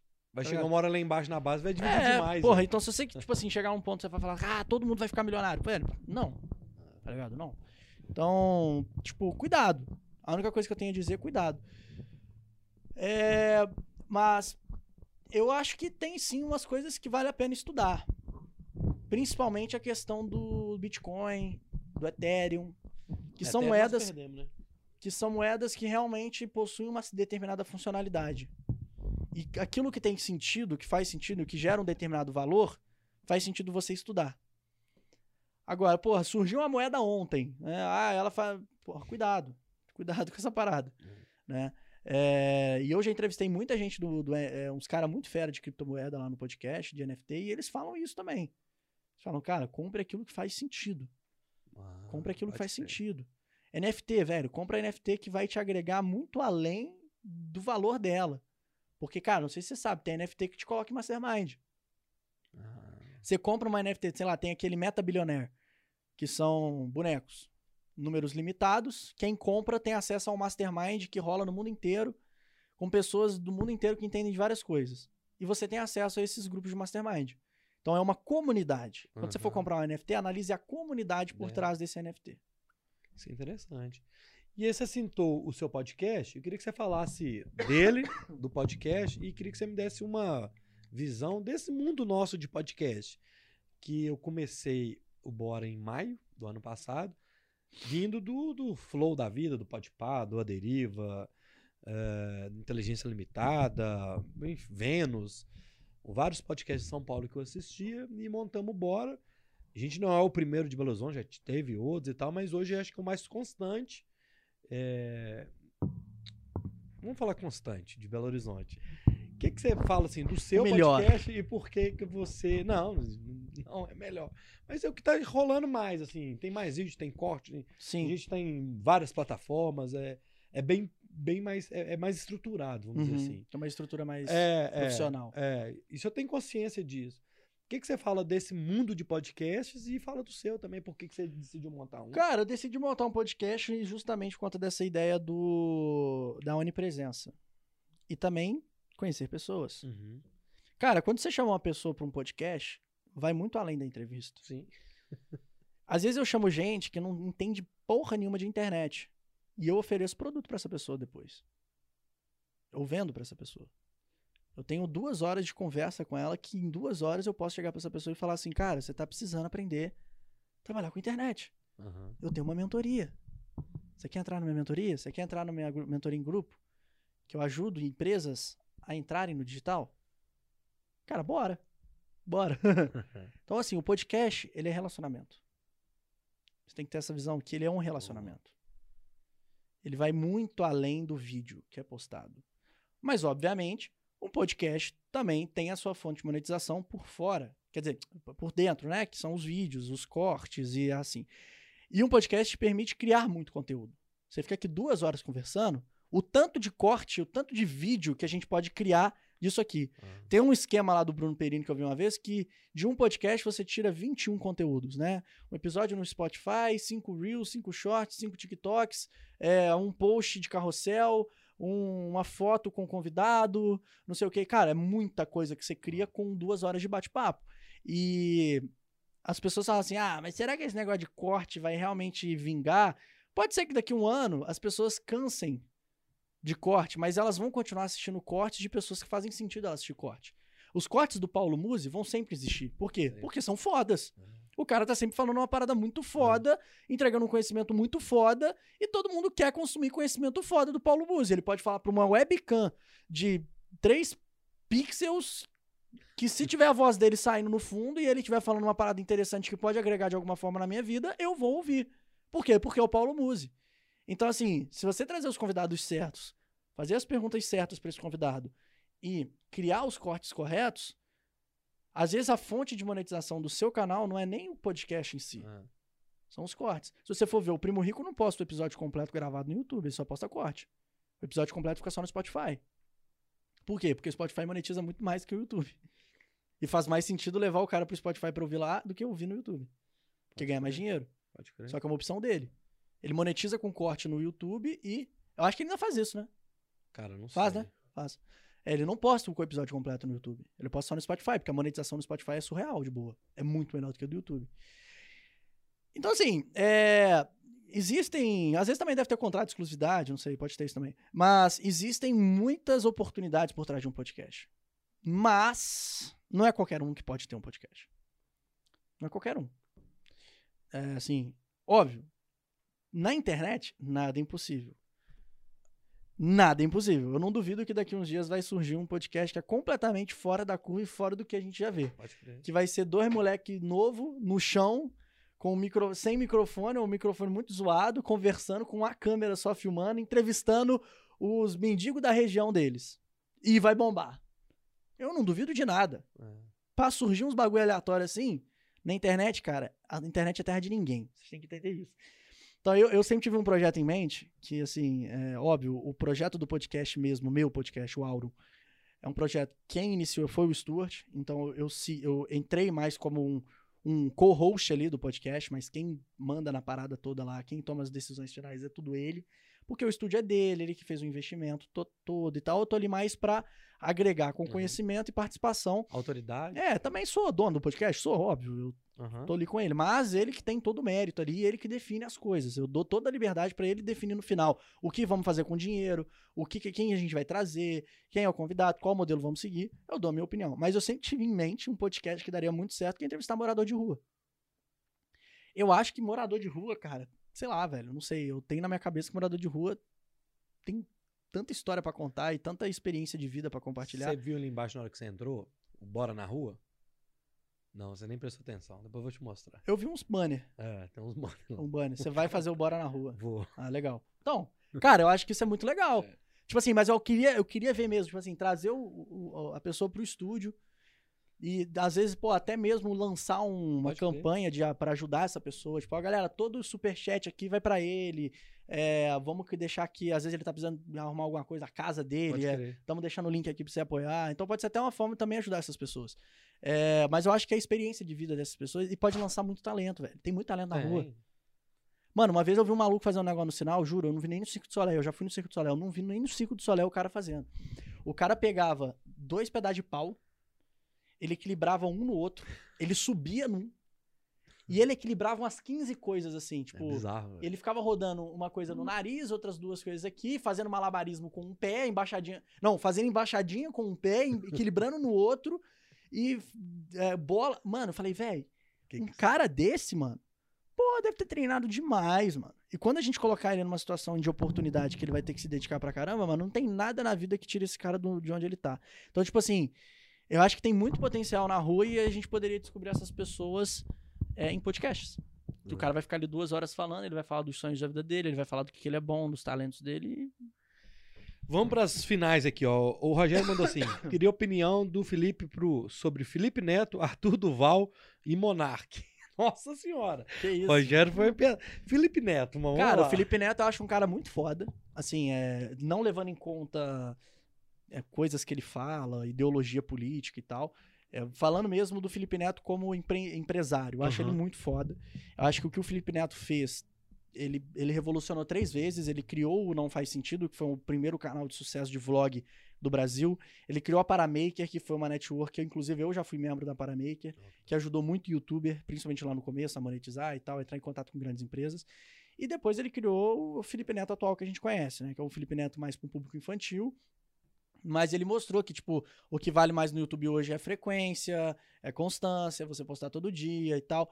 Então, o Felipe Neto, cara, muita gente tem raiva dele. Eu já tive raiva dele em alguns momentos também. Mas a gente não pode negar que muito do que ele faz, às vezes, é tudo uma estratégia ou um- uma frustração dele. Uhum. Eu já ouvi pessoas próximas falando pra mim que eu posso estar completamente errado, tá? Ouvi de pessoas que conhecem ele que o sonho dele sempre foi ser ator da Globo e ele ainda não se conteve com o fato dele não ter ido pro teatro, se fazer se dar bem em novela, essas coisas. Que esse sempre foi o sonho dele, que ele ficava, quando ele era mais novo, ele ia pra porta do Projac e ficava lá esperando pra ver se tem uma história dessa, eu não sei se é verdade, eu não sei se isso é verídico, então não levem a sério o que eu tô falando, mas que Aham. faz sentido. Ele nunca se se sentiu bem pelo fato de não ter conseguido essa carreira que ele sempre sonhou. E às vezes ele se sente meio que, tipo, revoltado de ser um youtuber, mas ele é o mais, ele é o mais foda, tá Aham. ligado? Ele é o maior de todos. Então, assim, é, mas isso gera uma frustração interna. Eu tenho sonhos da minha vida que eu não concluí. Tipo assim, eu, eu, eu tenho o sonho de namorar uma menina. Que eu conheci quando eu tinha 13 anos de idade. E fui apaixonado por ela até os 16. Mas até hoje eu tenho um pouquinho de coisa. Eu posso estar namorando outra e tal, sei lá. Não sei. Não sei como é que vai ser meu futuro. Mas sempre vai ter essa menina na minha cabeça. Porque é sempre a menina que eu sempre quis namorar. Às vezes com ele é a mesma coisa. Cara, o Arthur Duval, é, eu não sigo. Eu não acompanho muito. Mas. Assim, a última atitude dele lá do da Do- negócio da. Rússia. É, assim, eu vi o áudio que ele mandou e eu acho que ele tá fudido agora, porque né, ele mandou uma daquela ali, foi divulgado aquele áudio. É, o cara em meio numa guerra, o cara vai lá pra, pra, pra ajudar e manda um áudio falando que ele tava vendo as mulheres. É, vou ser sincero que é, homem, homem, já, já vi coisa que às vezes em grupo de amigo, grupo de, de zoeira com outras mesmo pessoas. nível ali, né? Que é mais ou menos a mesma coisa, aquelas mesmas frases, né? Aquelas coisas É. de homem mesmo, de conversa de brother. É, mas foi divulgado e o cara se fudeu porque foi divulgado e ele tinha um papel ali, uma responsabilidade. A ideia do com grandes poderes vem grandes responsabilidades. É. O cara tem muito poder, ele não poderia ter dado esse, é, essa, é, ter cometido essa gafe, né? Ter dado esse mole. E assim, tem gente que fala, ah, mas todo homem fala assim no grupo do WhatsApp, então é errado julgar ele. Tudo bem, mas ninguém tem o poder que ele tem. É, Ele tem um poder muito maior e ele não pode ser essa figura, porque ele, além de é, virar um espelho para outras pessoas fazerem o mesmo, cara, o maluco meteu uma dessa no meio de uma guerra, Uma mano. guerra. Pessoas estão morrendo. Tá ligado? As tipo mulheres assim, não estão ali frágeis porque estão querendo Cara, dando mole pra ele, não. porra, é mano. outra parada. é. Exatamente. Então, tipo assim, É. é, eu fa- fazendo uma análise mais assim, dentro da realidade mesmo. Não, ah, ele merece se fuder e foda-se tudo. É, o que vai acontecer com ele eu não sei, a ju- justiça, não sei o que, que vai, vai ver o que, que vai acontecer, se ele vai Perder perder, o- mandato. perder mandato e tal. Mas não, não é uma coisa justa você chegar e falar assim, ah, eu já vi amigo meu em grupo de WhatsApp falando coisas piores do que ele falou e não sofreu as consequências, e aí ele vai e fala isso aí e o mundo cai em cima dele. Exatamente, porque ele tem um poder gigante na mão dele e ele não pode ser esse exemplo, tá ligado? O Bolsonaro não pode ir trabalhar com. é, sei lá, se bem que às vezes ele faz umas lives com camisa de time, né? Eu ia Ó, falar que. faça. É, Só faz assim. ele só faz com camisa de time. Eu ia falar, pô, o Bolsonaro não vai trabalhar com camisa de futebol, mas se bem Vai, que ele. vai. Ah, mas sei lá, vamos pegar um outro exemplo. Ah, o... Você não vai poder ir lá trabalhar no Banco Inter de cueca, Não tá vai, ligado? não tem Tipo, jeito. Agora, vai ter gente empre- empreendedor que pode fazer isso. Pode ir pra empresa dele, que traz, tra- ele trabalha sozinho no escritório, que ele Nossa, pode que inclusive estão todos de cueca. É, tá... Mas todo mundo de cueca com uma calça. por uma por É. cima. E o Monark, bicho? Aquilo que ele. Cara, o Monark, Cancelaram o cara total, mano. o problema dele, cara, foi usar a palavra nazismo, É. né? Porque realmente ele usou uma palavra que, eh, se eu não me engano, tem até uma lei que proíbe até a suástica em filme, Ah, né? Sim, sim, sim. Ah, O símbolo é tão é, assim pesado, representa tanta crueldade, uma das piores fases da humanidade, que você não pode nem usar aquilo mais em filme e tal. É, só que, cara, quem já. Eu sigo o Monark desde 2011. Desde o Minecraft. game, é. O Monark é um nerd, assim, nerdola que viveu a vida inteira dentro do quarto e depois ainda virou maconheiro e, assim, ele sempre foi um cara muito na dele e você vê que, tipo, é, é evidente que ele não falou aquilo com nenhuma maldade, tá ligado? Ele não falou aquilo com maldade nenhuma. Ele falou aquilo por quê? Porque ele é um cara ignorante em relação à externidade. Coisas externas, ele não sabe opinar. Por quê? Porque ele sempre foi um cara que viveu na bolha dele. Uhum. Ele sempre foi um cara que viveu ali jogando videogamezinho. O Monark era do Minecraft, porra. Foi o primeiro canal, aí depois criou o Flow. Pô, o Flow, óbvio, ajudou ele a ter mais opiniões ali, enfim. Mas a gente não pode tirar de letra que o comunismo matou gente pra caralho também. E é uma coisa que muita gente hoje em dia usa como se não fosse nada. Então, assim, há muita hipocrisia nessa questão de julgar o Monark, de Ah, olhar pro ah. Monark e uns caras falar umas coisas que, tipo, como se. é, como que se o que ele defendesse fosse a coisa mais linda do mundo, né? O comunismo e inteligência acho que são coisas opostas. E eu digo isso porque eu estudei comunismo, eu estudei o capitalismo, eu estudei diversas ideologias e eu juro pra você que comunismo ou é o cara se querer se colocar numa zona de conforto ou é o cara, o cara é burro mesmo. Então, tipo assim, é... só que ele foi ignorante. Uhum. Mas ele não foi o ignorante do tipo, é, tem que ter nazista mesmo, não sei o quê. Ele foi ignorante porque ele quis fazer uma comparação muito nada a ver, tá ligado? E que nem ele sabia. Ele quer, é, ele queria, ele queria justificar, ele queria se justificar o, o, o- como é que é o, aqui é, é o sujo falando mal lavado, É, isso, tá ligado? É isso, ele, ele queria falar o-. Queria falar, porra, o sujo falando mal, mas ele queria defender a, a liberdade de expressão ali, que tem um certo ponto que é inaceitável Uhum. tá ligado? Só que, obviamente, é, quem conhece o Monark há muito tempo, e eu digo isso porque eu conheço ele há muito tempo, cara, sabe que o Monark ele não é nazista. Ele não é nazista. Ele não, ele não é Nem a se ele- favor do nazismo. Se ele quiser, ele vai entender. Ele não é a que favor do nazismo. Isso é meio óbvio. Você, tipo assim, olha pra trás e vê algumas atitudes dele e você fala, velho, o cara nunca teve um indício de que ele, é, porra, é a favor do que aconteceu na Segunda Aham, Guerra e tal. aham. Tipo, mano, não.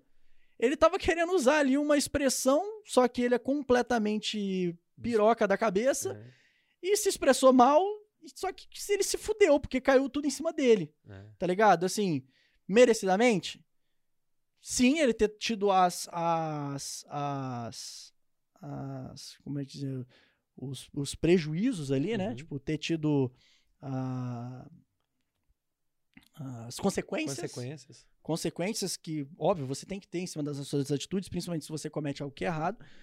Só que, por ser um cara que acompanhou o Monark por tanto tempo, por ser um cara que, pô, o Monark, o cara, o Monark é, foi um cara que inspirou muita gente a começar na internet, foi um dos precursores ali no negócio, foi um cara que, pô, abriu, abriu oportunidade para muita, Pra gente. muita gente.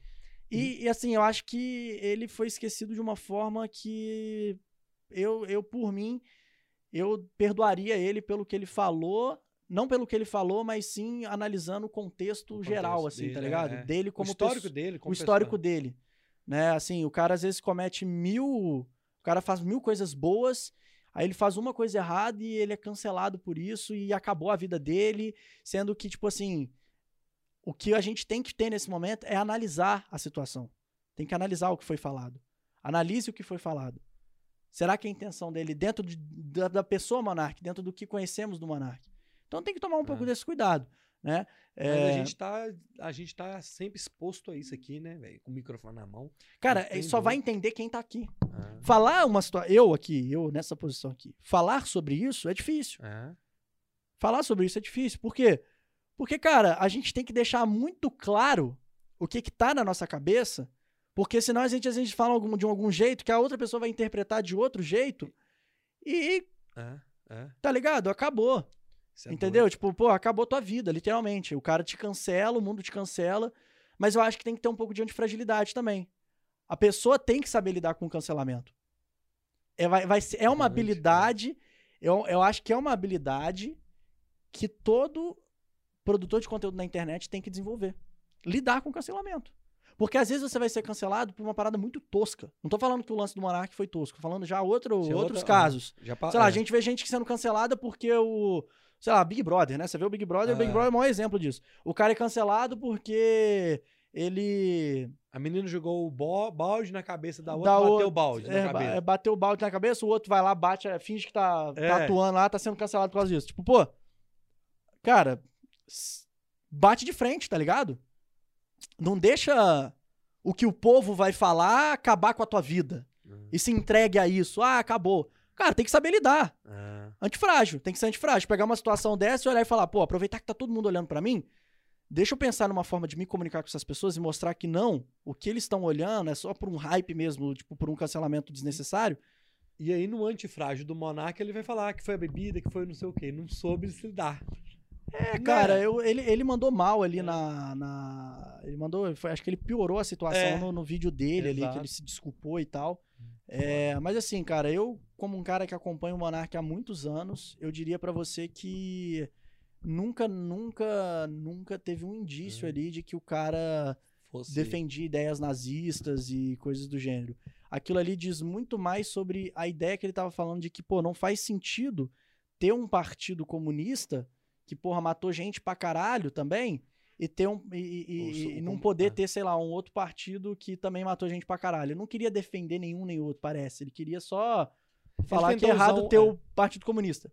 Ele podia ter falado assim, é errado ter Partido Comunista porque o Partido Comunista matou Mas muita gente. também, e pronto. Não tem Acabou. um, não tem outro. Se ele não tivesse citado o nazismo, ele estaria lá no, no Flow até hoje, ele É, estaria lá com a mesma é opinião dele, a mesma visão. Não me fizeram essa pergunta aqui, mas eu lembrei do Casimiro, velho, que é um cara que estourou, né? Bombou. Sim, sim. Que também faz um vídeo bem. Cara, o Uma- Casimiro ele foi gênio, por quê? Porque meu, eu vejo isso muito pelo meu pai. Meu pai é um cara que ele assiste, ele assiste, ele assiste muito Casimiro, né? Ele assiste muito Casimiro. E só que antes de assistir o Casimiro, ele assistia os vídeos que o Casimiro assiste. Ele era viciado em assistir indiano fazendo comida, ele Pode era crer. viciado em fazer ver algumas coisas. E E aí meu pai, cara, quando ele teve o Casimiro ali, ele tinha uma companhia com ele, entendeu? Então, tipo assim, é uma companhia pra assistir os vídeos que ele já gostava. E o Casimiro foi gênio, porque ele viu os vídeos que eram mais visualizados no YouTube, né? Ele viu os vídeos que mais tinham visualização, ele viu os vídeos que é, as pessoas mais assistiam, igual vídeos de 10 milhões, 30 milhões. Ele falou, cara, eu vou reagir a esses vídeos. Só que, pô, além de tudo, o cara é muito engraçado, né? Tipo assim, ele tem as reações que provavelmente você tem assistindo. Você vê lá o indiano servindo a comida no jornal. Bota fé? Aí ele fala, pô, o cara. E ele é engraçado, carioca, aquelas É, gírias tem um dele. jeitão, Por é. isso que ele deu muito certo, mano. Ele uniu duas coisas ali. Ele pegou um conteúdo que dava muito certo. Por isso que eu falo que criatividade é, unir, é ter a capacidade de unir coisas. É você conseguir unir uma coisa com a outra. Ele uniu vídeos que já eram viralizáveis com uma companhia e humor. Uniu os dois juntos e bombou, Bombou. tá ligado? Ô Felipe, vamos lá pra finalizar, cara, assim, é, uma coisa que eu deixei anotado aqui, eu deixei pro final, cara, que eu acho que eu, eu vi você falando, eu queria que você falasse sobre a ligação com religião, com Deus, cara. Você é um cara que acredita em Deus, você tem uma tem fé, como é que é essa... Porque fora da matemática, fora da economia, fora da rede social, Felipe, ele, ele tem uma ligação?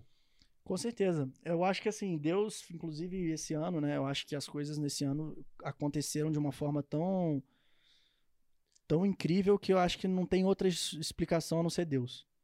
É, eu tenho até um caso que eu ainda não compartilhei, assim, eu sempre não tinha vi compartilhado, mas vai não tinha, vou compartilhar agora. agora, inédito. Que é o seguinte, cara, eu já tinha na minha cabeça que Deus tinha colocado o Bernardo na minha vida pra me chamar pra maratona, que essa equipe minha, desses estrategistas que estão comigo hoje no no esses estrategistas que estão cuidando do meu negócio hoje também apareceram na minha vida do nada. E eu não tinha de nada pra ir lá falar com eles, mas eu fui porque eu acreditava que eles realmente poderiam agregar de alguma forma e deu bom. É, o negócio da maratona, todos os treinadores, fisioterapeuta, nutricionista, tudo caiu muito, muito bem assim na minha vida. E eu falei, cara, só pode ter sido Deus colocando essas pessoas na minha vida. E eu sempre via, tipo, depoimentos e relatos de pessoas falando, cara, Deus um dia falou comigo e eu chorei. E eu falava, cara, será que isso realmente acontece? Por mais que eu sempre acreditei em Deus, eu falei, velho, pô, eu sempre quis ter esse momento que, tipo assim, Deus vai falar comigo. né? Deus vai falar comigo, vai me mandar uma mensagem.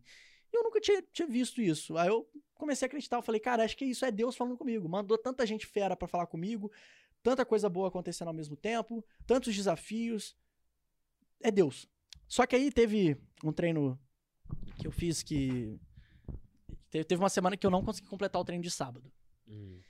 Foi o treino de 24 quilômetros. E eu não tinha conseguido completar, e o Frank, que é meu treinador, por ele ser ex-militar, ele falou, cara, você tem que fazer esse treino de novo na semana que vem. E ele até ficou meio bolado que eu tinha desistido e tal. E eu falei, beleza, vou fazer o treino. E fui fazer sozinho na Lagoa Seca, dando voltas ali, tipo, de um quilômetro. Eu dei literalmente 22 voltas na Lagoa Seca. É, vendo a mesma coisa, mesmo. Então, assim, pro psicológico, né? É, é- é um grande desafio. E aí eu tava morrendo, velho. Fazendo sozinho, tipo, sem a companhia. Porra, mais de duas horas correndo. E aí, os últimos dois quilômetros, eu voltei a pé pra casa. Que aí ia bater eh, correndo, até a porta da minha casa. Eu calculei e vi, quando der 22 aqui na Lagoa Seca, eu volto correndo pra minha casa, que vai, vou chegar na porta da- do meu prédio, já vai ter 24. E aí, cara, descendo ali, eu falei, velho, acho que eu vou parar e vou pedir um Uber. Porque não tá dando, eu tô muito cansado. Faltava dois quilômetros. Dois quilômetros. E eu tava muito cansado, tava muita, muita dor, muito. E alguma coisa dentro de mim falou: não, não para, pega alguma coisa no chão que você encontrar, tipo um parafuso, uma planta, alguma coisa, e, e guarda isso. E toda vez que você pensar em desistir, lembra disso pra te dar força, pra você continuar. Na hora que eu pensei isso, que eu tava começando a procurar no chão, meu telefone tocou. E ele, meu telefone fica dentro de uma pochete, né? Uma pochete elástica. E eu não tiro o meu telefone, eu fico com AirPods, eu já atendo direto pelo AirPods. Eu achei que era minha mãe ou meu pai me ligando, alguma coisa assim. E, cara, por incrível que pareça, era uma senhora me ligando, perguntando se eu queria ouvir a palavra de Deus. Juro pela minha vida. E aí, naquela hora, eu parei e falei assim: quero ouvir. Fala comigo. E aí, eu, na mesma hora, eu linkei, eu falei, cara, isso aí é aquilo que a galera falava de Deus falar, tá ligado? E ela falou uma passagem da Bíblia que eu tava correndo na hora, eu só ouvi, então eu não peguei número, capítulo nem nada, mas era uma passagem da Bíblia que falava justamente sobre esse negócio de você é, pegar momentos de dor e transformar em resultado. E eu tava no momento que eu tava sentindo muita dor e eu queria parar de treinar. E além disso, é muito doido porque naquela época, naquela época, em 2021, que eu tava mal, essa senhora me ligou um dia. Eu tava na garagem, indo fazer alguma coisa, era um domingo, eu tava numa ressaca da, pra começar a semana. Tava mal, tava, não tava legal, e ela me ligou. Ela quer ouvir a palavra de Deus? Eu falei, não, não quero. Aí eu desliguei. Na hora que eu desliguei, eu falei, não, se bem que eu tô mal, velho, se bem que eu ouvi uma coisinha agora, isso é legal. E eu liguei de volta e deu esse número de telefone não existe. Aí eu falei, esse, número- de telefone não existe. Eu desliguei e falei, ah, então. depois- E ela ligou depois, e justamente no período que eu tava pensando em desistir da corrida. Então, cara, assim, eu acredito em coincidência.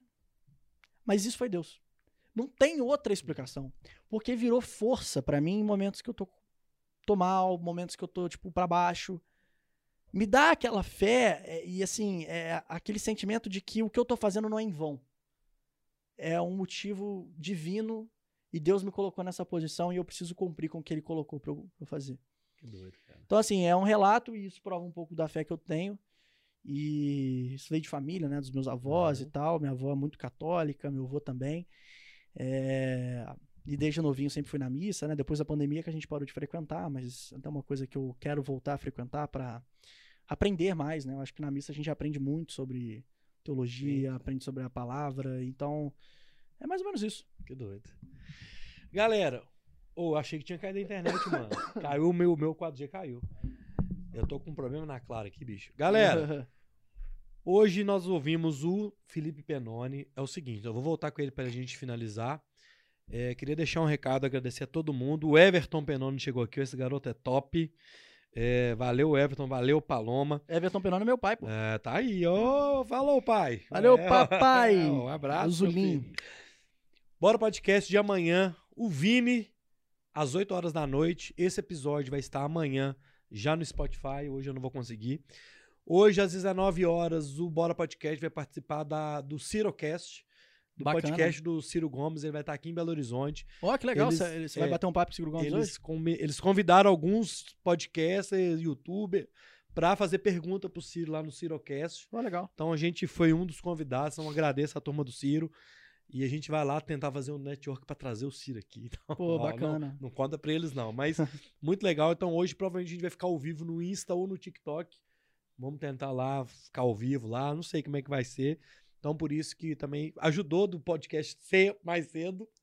É. Olha que viagem. Olha não- isso aí, que Chegou doideira. o convite ontem e se fosse à noite a gente não ia poder participar. Aí, viu que bacana. É, é, né? é. As coisas ac- acontecem. É, é malu- malu- maluquice, mano. Então, hoje, Bora Podcast vai estar lá junto com o Ciro Gomes lá. A gente tá fazendo campanha pra ele não, mas nós vamos fazer pergunta. É, e amanhã o Vini às 8 horas da noite, beleza? Então, a gente pode chegar lá também no Spotify, no Apple Podcast, no Google Podcast, eh, no iTunes, no Overcast. Só não tá no concorrente do Spotify, beleza? A partir de amanhã esse episódio. Felipe, obrigado, cara, por você ter aceitado o nosso convite. Assim, é, há muito tempo que eu queria te conhecer, queria ter esse momento com você aqui. A gente tá há mais de duas horas aqui. Passou muito rápido, te agradeço. Eu sei que você tá na correria, é, fez um esforço para estar aqui com a gente. Deus te abençoe, cara. Continue nesse, nessa pegada sua aí, que você é um cara novo pra caralho. Quisera eu ter a sua idade, ter a cabeça que você tinha, eu acho que hoje eu tava. Quando você chegar na minha idade, você vai estar gigantesco, cara. Então, assim. é, e parabéns por você ser um cara que. Eu te mandei um áudio outro dia, você deu a dica, você não, não segura informação, isso é do caralho. Então, obrigado, cara. Continue assim, Deus te abençoe. E manda um recado final pra turma aí, velho. Obrigado mesmo. Cara, Valeu. vamos lá. É, eu que agradeço o convite aí. Eu desejo todo sucesso ao podcast de vocês. Que vocês. Depois quero você lá no meu podcast Bora, também. Tem muita coisa pra falar, não, mas eu vou. Não, vambora, pô. Bora, bora, bora. A gente gosta de bater papo com todo mundo. Todo É. mundo tem muita coisa pra compartilhar. Eu acho que a gente consegue extrair é, virtudes e aprendizados de tudo quanto é tipo de pessoa. É, me, me sigam nas redes sociais, Penone, no TikTok, Tá na descrição aqui Instagram embaixo, é. e afins. Mas a mensagem final, cara, é só agradecer mesmo vocês aqui. Continuem acompanhando esse projeto. Tem pessoas que estão aqui se dedicando e vocês aí que são o combustível, né? É. Nós, eh, nós aqui dependemos muito da, da audiência de vocês. E então deem ideias, deem dicas, porque tudo isso faz total diferença. E é isso. Valeu, tamo junto e ah, vamos marcar a próxima também aqui depois. Não, já Papo tem, dois. tem coisa que eu não falei aqui, que eu não perguntei, que hoje eu vou deixar pro próximo. Não, vamos sim. Easy Books e tenho outras Ih, coisas. Show de né? bola. Então, galera, obrigado. Obrigado a todo mundo que tá aí. Quem eu não li a mensagem, a gente come mosca. Às vezes minha internet cai aqui. É, valeu, Iago. valeu, Yuri, que Valeu. veio acompanhar a gente aqui hoje. Tamo junto, valeu. O Yu- Yuri, ele é de Carangola, sempre tá no chat. Hoje ele veio aqui acompanhar ao vivo. Ó, que bacana. É, ver achei como é que ele, funciona. achei que ele trabalhava aqui com vocês. Não, não, ele veio acompanhando a Ah, gente aí, conhecer. Pô, que legal, cara. conhecer o estúdio hoje aí, beleza?